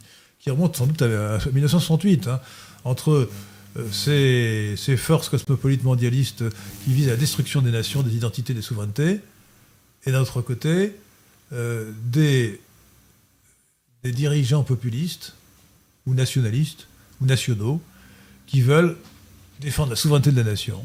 Mais c'est une évidence. Qui veulent défendre, ben oui, pour vous, mais pas ouais. pour tout le monde, mmh. qui veulent défendre l'identité nationale, qui refusent le multilatéralisme, qui veulent que les États restent souverains et passent entre eux des accords euh, fondés sur euh, respect mutuel. Vous avez tout à fait raison, mais ces forces que moi j'appelle les forces de gauche, parce qu'en fait je ne connais pas d'internationaliste de droite, je pense que c'est véritablement euh, un transnationalisme de gauche, eh bien ces forces-là, euh, c'est pas seulement politique. Euh, et Biden, Biden, qui, je le répète, un chien coiffé, a épousé, comme son parti, toutes les pathologies. Chien coiffé, c'est une traduction d'un Non, non, non, c'est complètement français. C'est ah bon quelque un chose que, c'est une expression que ma maman employait souvent pour parler de quelqu'un qui, qui, était très vide. Euh, les Américains diraient un costume vide. Un chien coiffé. Un chien coiffé. N'importe quel chien, chien avec quelque brossé. chose sur la tête, euh, avec un chapeau sur la tête, euh, fait l'affaire. Voilà. Bon, il fait l'affaire. Il fait l'affaire. Bon, Biden serait absolument idéal pour tous ces gens-là, parce que, bah, d'abord, il serait d'accord avec tout. Il, il, signerait tout ce qu'on lui ferait signer. Euh, il signe, il braderait l'Amérique, il braderait l'Occident. Il, il, il, continuerait la politique d'Obama de d'islamisation à outrance. Euh, vous seriez content. Il reprendrait le, le traité calamiteux qui n'est pas un traité euh, d'Obama avec les, les euh, qui ont déclaré la guerre à l'Amérique, il faut quand même pas l'oublier, en 1979. Euh, bref, Biden serait véritablement pain béni pour tous ces gens-là, pour tous nos ennemis, pour tous les ennemis de l'Amérique, mais également pour tous les ennemis de l'Occident, même quand les chefs occidentaux sont pas assez intelligents pour le comprendre. En plus, je le répète, Biden et, toute la clique autour de lui euh, ont épousé toutes ces pathologies modernes ou postmodernes qui nous enquiquinent euh, aujourd'hui, qui nous, nous, empoisonnent la vie. Euh, L'écologisme forcené, euh, les théories comme celle dont nous avons parlé tout à l'heure de la, race critique, euh, la théologie de la libération du pape François, euh, toutes, ces théories fumeuses de privilèges blancs, tout, ce qui est politiquement correct, toutes ces absurdités autour du sexe et du genre qui ont lieu aujourd'hui, Biden est l'homme pour tout ça. Il n'y a pas que, y a pas, y a pas que la superclasse mondiale. C'est aussi ah un mode de vie. Non, mais la superclasse mondiale voilà. porte cette idéologie cosmopolite. Complètement, complètement. et de destruction. la destruction des valeurs. Des valeurs et de notre société. Absolument. Absolument. Donc oui, c'est un combat entre le bien et le mal. Et il se trouve que Trump, avec toutes ses imperfections, avec ce que certains appellent de la vulgarité, moi je trouve pas qu'il est vulgaire. Il est vulgaire que quand il le veut. Il est, il est, par contre, il est carré. On peut, il est difficilement être plus vulgaire que Biden, qui dit oui. au président en exercice, mais, mais exactement. ferme ta gueule, mec. Alors je veux dire, c'est incroyable, c'est hein. incroyable, c'est incroyable. Et ça, la gauche ne le, ne le relève pas, et c'est ce qui prouve qu'elle est complètement, euh, elle a complètement euh, viré de bord et qu'elle n'est plus un, un, un, partenaire respectable euh, avec lequel on peut dialoguer. On ne peut pas dialoguer avec cette gauche-là, c'est pas possible. Le, le dialogue est, est, est, interrompu. On ne peut pas. Il faut simplement gagner sur ces gens-là. Il, il, faut gagner, c'est tout. Parce que c'est en gagnant, en étant les plus forts, qu'on arrivera à s'imposer. Un, un, certain Nicolas de Marche Noir, de Marché Noir, pardon. Euh, Ils dit... ont des drôles de surnoms, oui, vos, vos Écoutez, c'est comme ça. Hein, les surnoms sont souvent fantaisistes. Ouais. nous dit que si la Russie n'est pas une amie de l'Occident, ce n'est pas sa faute, c'est la faute à l'Occident. Bah voyons. Qu'en pensez-vous? J'en pense que M. Poutine devrait montrer sa bonne volonté, et il ne l'a pas encore fait. Il l'a il fait longtemps. Il non, je fait trouve longtemps. pas. Mais lorsque, lorsque, lorsque l'OTAN s'étend jusqu'en Lituanie, Lettonie, Estonie, c'est une provocation pour la Russie. Non, je ne trouve pas. Oh, c'est une provocation, écoutez. L'OTAN a proposé à la euh, Russie de, de faire euh, ami, de faire euh, protection oui, commune. Et, et, au début, euh, au début après l'effondrement de l'URSS, Helsinki, au début même Poutine, ont cru que Mais attendez, vous inversez aussi la, la réalité. Ce n'est pas l'OTAN qui s'est installé jusqu'en Lituanie et... Si, si, si, si, si. Non, ce sont ces pays qui ont demandé leur adhésion à l'OTAN. Bah, il fallait refuser. Et il y a eu un examen euh, long, long et difficile à remplir. la provocation. Non, mais c'est la provocation. Non, mais pourquoi est-ce qu'ils ont demandé protection à l'OTAN? C'est parce qu'ils se sentaient menacés. Ils n'ont pas envie de retourner dans le giron de l'ex-URSS. Euh, je comprends. Il faut comprendre. Ben non, vous, apparemment, vous comprenez, mais vous ne comprenez pas. C'est contradictoire. Je, je, comprends que les Lettons n'aient pas envie, mais ce n'est pas pour, ça, pour cela que les États-Unis et l'OTAN devaient faire de la provocation. Mais c'est pas de la provocation. C'est de la provocation. Non, j'ai pas de provocation. C'est comme si l'Ukraine entrait dans, dans, dans l'OTAN. Enfin, ce serait de la provocation encore pire. La, la, la Russie fait d'autres provocations en soutenant Cuba, en soutenant euh, le Venezuela. Euh, la Russie, là, va, va, carrément dans le précaré des États-Unis. Ça, c'est de la provocation. Euh, et la Russie n'a pas prouvé qu'elle était un, un, ami de l'Occident jusqu'ici. Je le répète. C'est triste à dire, mais je le répète. À aucun point de vue. À aucun point de vue. Et la Russie est toujours une économie de rente.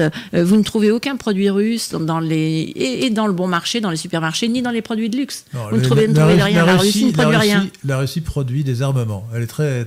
Ah oui, ah bah d'accord. L'armement oui, oui, oui. russe est oui. très avancé. Oui, d'accord, mais dans les produits, les produits, les produits de Alors, consommation. Tout le monde n'achète pas. Euh, bah voilà, c'est pour ça qu'ils sont. Fusée, euh, oui, mais regardez, c'est un cercle balistique. vicieux parce que ça les force à être amis avec des puissances, c'est-à-dire des dictatures qui peuvent, qui peuvent acheter leurs armements la plupart du temps. Donc ils sont en, ils sont en rivalité avec. avec euh, c'est très avancé. Oui, mais c'est un, un, domaine où ils ont effectivement où ils sont forts. Euh, mais la, la, Russie a beaucoup de qualités et, et, Poutine aussi a beaucoup de qualités. Mais je, je regrette qu'ils ne mettent pas ses qualités et, et, son efficacité à sortir la Russie de l'impasse où elle est, parce qu'à mon avis, elle n'est pas dégrossie de son communisme et, son économie, son économie, euh, bon, on a, on a, on a euh, son économie n'est pas une économie normale. Alors quand on lit les, les, journaux français, on est quand même très frappé par la, la haine Enfin, quand on écoute les commentaires, la, la haine à l'égard de Trump. C'est incroyable. Cette haine, en France, est aussi euh, partagée par de très nombreux Américains, toute la gauche américaine. Ce n'est pas de l'hostilité, c'est vraiment de la haine. Comment expliquez-vous cette haine à l'égard de, de ah bon, Trump C'est très, très, très simple. Ces gens-là, je vous l'ai dit, il faut bien le comprendre. C'est difficile à comprendre, mais c'est une réalité. La gauche américaine je le répète encore aujourd'hui, est anti-américaine. Elle veut absolument, elle veut, euh, elle veut démanteler la Constitution. Vous, me posiez tout à l'heure la question euh, de l'importance du juge Barrett. Euh, si Amy Barrett est, acceptée, c'est très important aussi parce que la gauche, si Biden passe, euh, la gauche veut démanteler la Constitution, c'est-à-dire qu'elle veut créer des nouveaux juges suprêmes pour qu'il y ait carrément 12 juges à sa botte des juges évolutionnistes. Elle veut faire de, le, petit, le, petit territoire qui entoure Washington, Washington DC, le, le, district de Columbia, elle veut en faire un État. Elle veut faire un État également de Puerto Rico et même des, des, des, îles Vierges. Donc ça lui ferait deux sénateurs de plus par État, autrement dit, six ou huit sénateurs de plus, qui seraient évidemment de gauche. Donc la gauche américaine véritablement travaille pour miner son propre pays. C'est un scandale, c'est une honte, c'est une chose abominable qui est en cours depuis déjà maintenant des décennies. Trump arrive et il, il est le seul rempart contre tout ça. Comme je vous l'ai dit, il soutient la civilisation occidentale, il soutient l'Amérique traditionnelle, la, il est défenseur de la Constitution, euh, il est en plus typiquement américain, il a une intersectionnalité catastrophique pour la gauche. Il est typiquement allemand, je trouve. Il est blanc, non, il est, il est aussi écossais par sa mère, n'oubliez pas, il, a du, il, a, du gentleman écossais il a un teint de brique à l'anglaise. Il a vraiment l'air d'un Bosch. Hein, c'est un, grand, un grand Bosch. D'ailleurs, il s'appelle Trump en fait. Schtroumpf, hein, oui, presque. Trump, Trump, oui, oui. J'en parle dans mon livre, ça, de, mot allemand, Trump. Oui, mais néanmoins. Ça, ça vouloir dire la trompe. Alors, j'ai oublié de, de, faire remarquer une Quand chose. Quand vous le regardez bien. Vous n'avez pas regardé ma cravate. Non, je ne me suis pas permis de regarder de près votre euh, eh ben, bah, c'est une honte, vous avez des éléphants. Ah non, non, c'est très bien, ce sont des... Oui, c'est pas une honte, ce sont des, oui, c'est pour vous faire plaisir. Sont, vous avez raison, ce sont des éléphants. une cravate qui porte des éléphants, n'est-ce pas Des éléphants, oui. Euh, qui, oui, vous avez raison. Qui porte des éléphants parce que l'éléphant, l'éléphant oui. c'est pas une blague sur Trump ou Trump, non, c'est parce que l'éléphant, c'est le symbole euh, du parti euh, démocrate. du parti républicain. Pour les, le parti républicain que d'ailleurs Trump a mis au pas, et parce que le parti, le parti républicain était en voie de disparition. Alors maintenant, il l'a remis au pas. Hein, oui, oui, carrément. Et le parti républicain, maintenant, euh, vote à peu près euh, et, et, et, le soutient Trump dans ses décisions, ce qui n'a pas été toujours le cas. Il a eu du mal, mais il y est arrivé. Et donc, le, le parti, le parti, c'est jamais qu'un parti, mais ce, ce, grand vieux parti, euh, comme est son surnom, était, était très mal parti, si je peux faire de jeu de mots, avant Trump. Je trouve que Trump lui a redonné euh, vitalité. Le Tea Party, déjà, euh, l'avait forcé à se régénérer un peu, et Trump a accompli le, reste. Et euh, vous me posez la question du... C'était quoi votre question déjà? Parce que on s'éparpille. Non, la, question fondamentale, c'est de savoir... elle est double, c'est pourquoi, ah oui, pourquoi, pourquoi on, Trump haine à oui. Alors je vous parlais de son et, et, et ce que représente vous savez, ce, vous savez, ce, duel. Vous savez que la gauche, c'est une autre, une autre pathologie de la gauche. La gauche raisonne par euh, euh, par concept absurde, et l'un d'eux, c'est l'intersectionnalité. Quand, quand, vous êtes par ah, exemple, c'est pas un concept absurde. Mais si. Ah, non, je vous expliquerai pourquoi. Enfin, l'usage qu'ils en font est absurde. Ah, non, mais si. Alors Trump a le malheur d'être à la fois blanc, mâle. Euh, d'origine euh, d'origine euh, donc anglo-saxonne comme comme disent les Français c'est-à-dire allemande mais mais quand on le regarde bien et quand on le suit de près et on voit le, le, côté plus doux écossais de sa mère qui, qui, qui, transparaît aussi dans quelques dans quelques aspects et ah donc est-il radin? Non, il est pas radin du tout, il est très généreux. Enfin, mais il, il fait attention, il fait attention à son, il fait attention à ses affaires. Vous connaissez la blague un, oui. un taxi oui. tombe dans un ravin en Écosse, oui. 50 morts. 50 bon, c'est pas pas à cet aspect-là que je, que je faisais allusion. Mais euh, ce qu'il y a de a de plus humain chez lui, il y a beaucoup d'humains chez Trump. Euh, lui vient peut-être de, de, de, sa mère, Mary Trump, qui était une écossaise. Euh, donc pourquoi est-ce que Trump est haï son, intersectionnalité, je vous dis, est catastrophique pour la gauche puisqu'il combine tout ce que la gauche déteste. Hein bon. Et donc, il est, il est typiquement américain, mais typiquement américain, la, la gauche ne veut plus que, l'Amérique soit représentée par ce genre de personnage. Il est typiquement américain dans sa manière, dans sa façon de parler, dans sa façon de se comporter. Bref, il a tout pour que la gauche le haïsse. Et la gauche américaine, c'est elle, et la presse américaine a réussi à contaminer toute la presse, la presse étrangère, et pas que française, la presse allemande, la presse suédoise, euh, la presse suisse même. Euh, tous ces médias euh, européens sont à la botte des, des, médias américains. Ils sont pas à la botte, ils, sont, enfin, ils, ils les suivent. Ils pensent comme eux. Ils, pensent comme, comme eux. Ils sont cosmopolites. Ils ont, ils ont, des idées complètement cosmopolites. Ils sont celles de la superclasse mondiale. Et surtout, ils ont abandonné leur éthique journalistique et ils ne vont pas au fait. Ils se répètent les uns les autres complaisamment et ils sont dans leur bulle, il faut bien l'avouer, dans leur propre bulle et ils ne veulent pas en sortir. Et donc, Trump a tout pour être haï de ces gens-là. Parce que Trump vient euh, c'est comme un. Je cherchais le. C'est un coup d'arrêt. Alors, c'était si bien parti. Avec Obama, euh, tout était formidable. Hillary Clinton allait finir le, le, travail. Maintenant, si Biden est élu, il va finir le travail. Euh, Trump est ouais. véritablement un obstacle chers dans leur, dans leur, dans leur, dans leur visée. Cher Émile Josselin, cher Alice Monnier, cher Pierre de Tirmont, Euh, il faut comprendre, il faut vraiment comprendre que cette euh, élection américaine est capitale pour les États-Unis, mais elle est capitale pour le monde pour entier. Le monde entier, le monde entier. y compris pour nous Et Français. il faut prier, enfin, et prier, tout faire Ouais. Pour que euh, Trump soit réélu, parce que sinon la France euh, risque d'en subir les conséquences et le monde entier subira les conséquences, euh, qui est l'accès au pouvoir, enfin plutôt oui, le, la conquête totale du pouvoir par la superclasse mondiale et les oligarchies cosmopolites qui la représentent dans chaque État. Et puis, et puis l'avancée de la Chine les- qui, les- qui les sera sans frein. L'avancée de la Chine aussi. Enfin, la, la catastrophe sera complète. Déjà que nous subissons en France et, en, et en Europe occidentale, nous subissons, La double peine. euh, oui, nous subissons Macron, nous subissons euh, Angela Merkel et ainsi de suite. Euh, malheureusement, l'espoir est à mettre dans, dans la victoire de Trump. Et euh, je terminerai donc cette émission, moi qui ai des questions que Alice va lui poser, par une question toute, simple, toute. À votre avis, faites un pronostic. Qui va gagner l'élection présidentielle, Trump ou Biden? Je dirais la main à couper carrément. Je dirais quand même Trump, mais non, la main- non, pas la main coupée, faites un pronostic.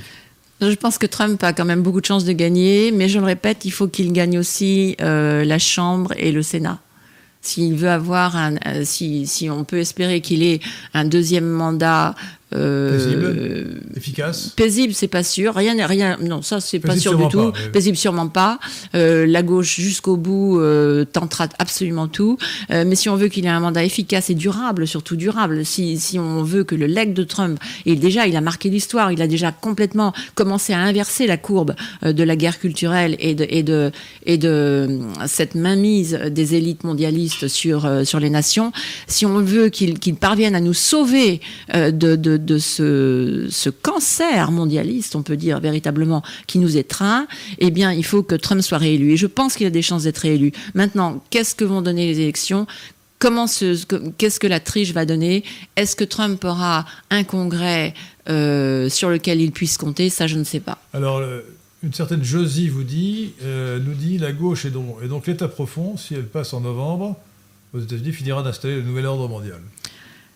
Oui, vraisemblablement même. Le, le juge Barrett fera en sorte que la Cour n'accède pas à tous leurs desiderata, euh, mais effectivement, ça serait, ce serait une, une catastrophe mondiale que Biden soit élu, absolument, absolument. Alors, un, un immigré qui intervient, un immigré arabe qui donne son point de vue, nous reproche de préférer un chef d'État étranger à notre propre dirigeant Macron. Bah, écoutez, ce n'est pas, Bah, de faute. bah, Pas de ma faute si, si Trump est bien pour les Américains et que, Trump, et que Macron est épouvantable pour les Français. Non, mais attendez, Trump est bien, on, totalement on- on l'a dit, Cher, monsieur, cher monsieur. Mehdi Djenboudi, pour vous, je vous propose de réimmigrer bientôt en Algérie. Vous serez beaucoup mieux qu'en France.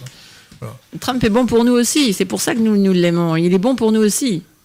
En fait, euh, On n'a pas remarqué, on n'a pas remarqué à Macron à nous défendre. À part la bêtise qu'il a faite pour l'Iran, Non, par servilité pro-israélienne, non, euh, Trump est excellent. c'est une des meilleures choses qu'il ait faites. Est-ce que vous avez trouvé une question que vous souhaiteriez poser, Alice Euh, non, enfin, Mais- j'ai- eu une. Allez-y, lisez. J'ai eu prions pour Trump, mais je Eh ben, j'ai ben, lisez, prions pour Trump. Alors, Prions pour Trump, très bien. Prions pour la victoire de Trump. Prions Prions pour son rétablissement d'abord. Oui, bien sûr. Hmm. Euh, C'est oui, Mara, oui, oui. pardon, Mara Jean-Paul.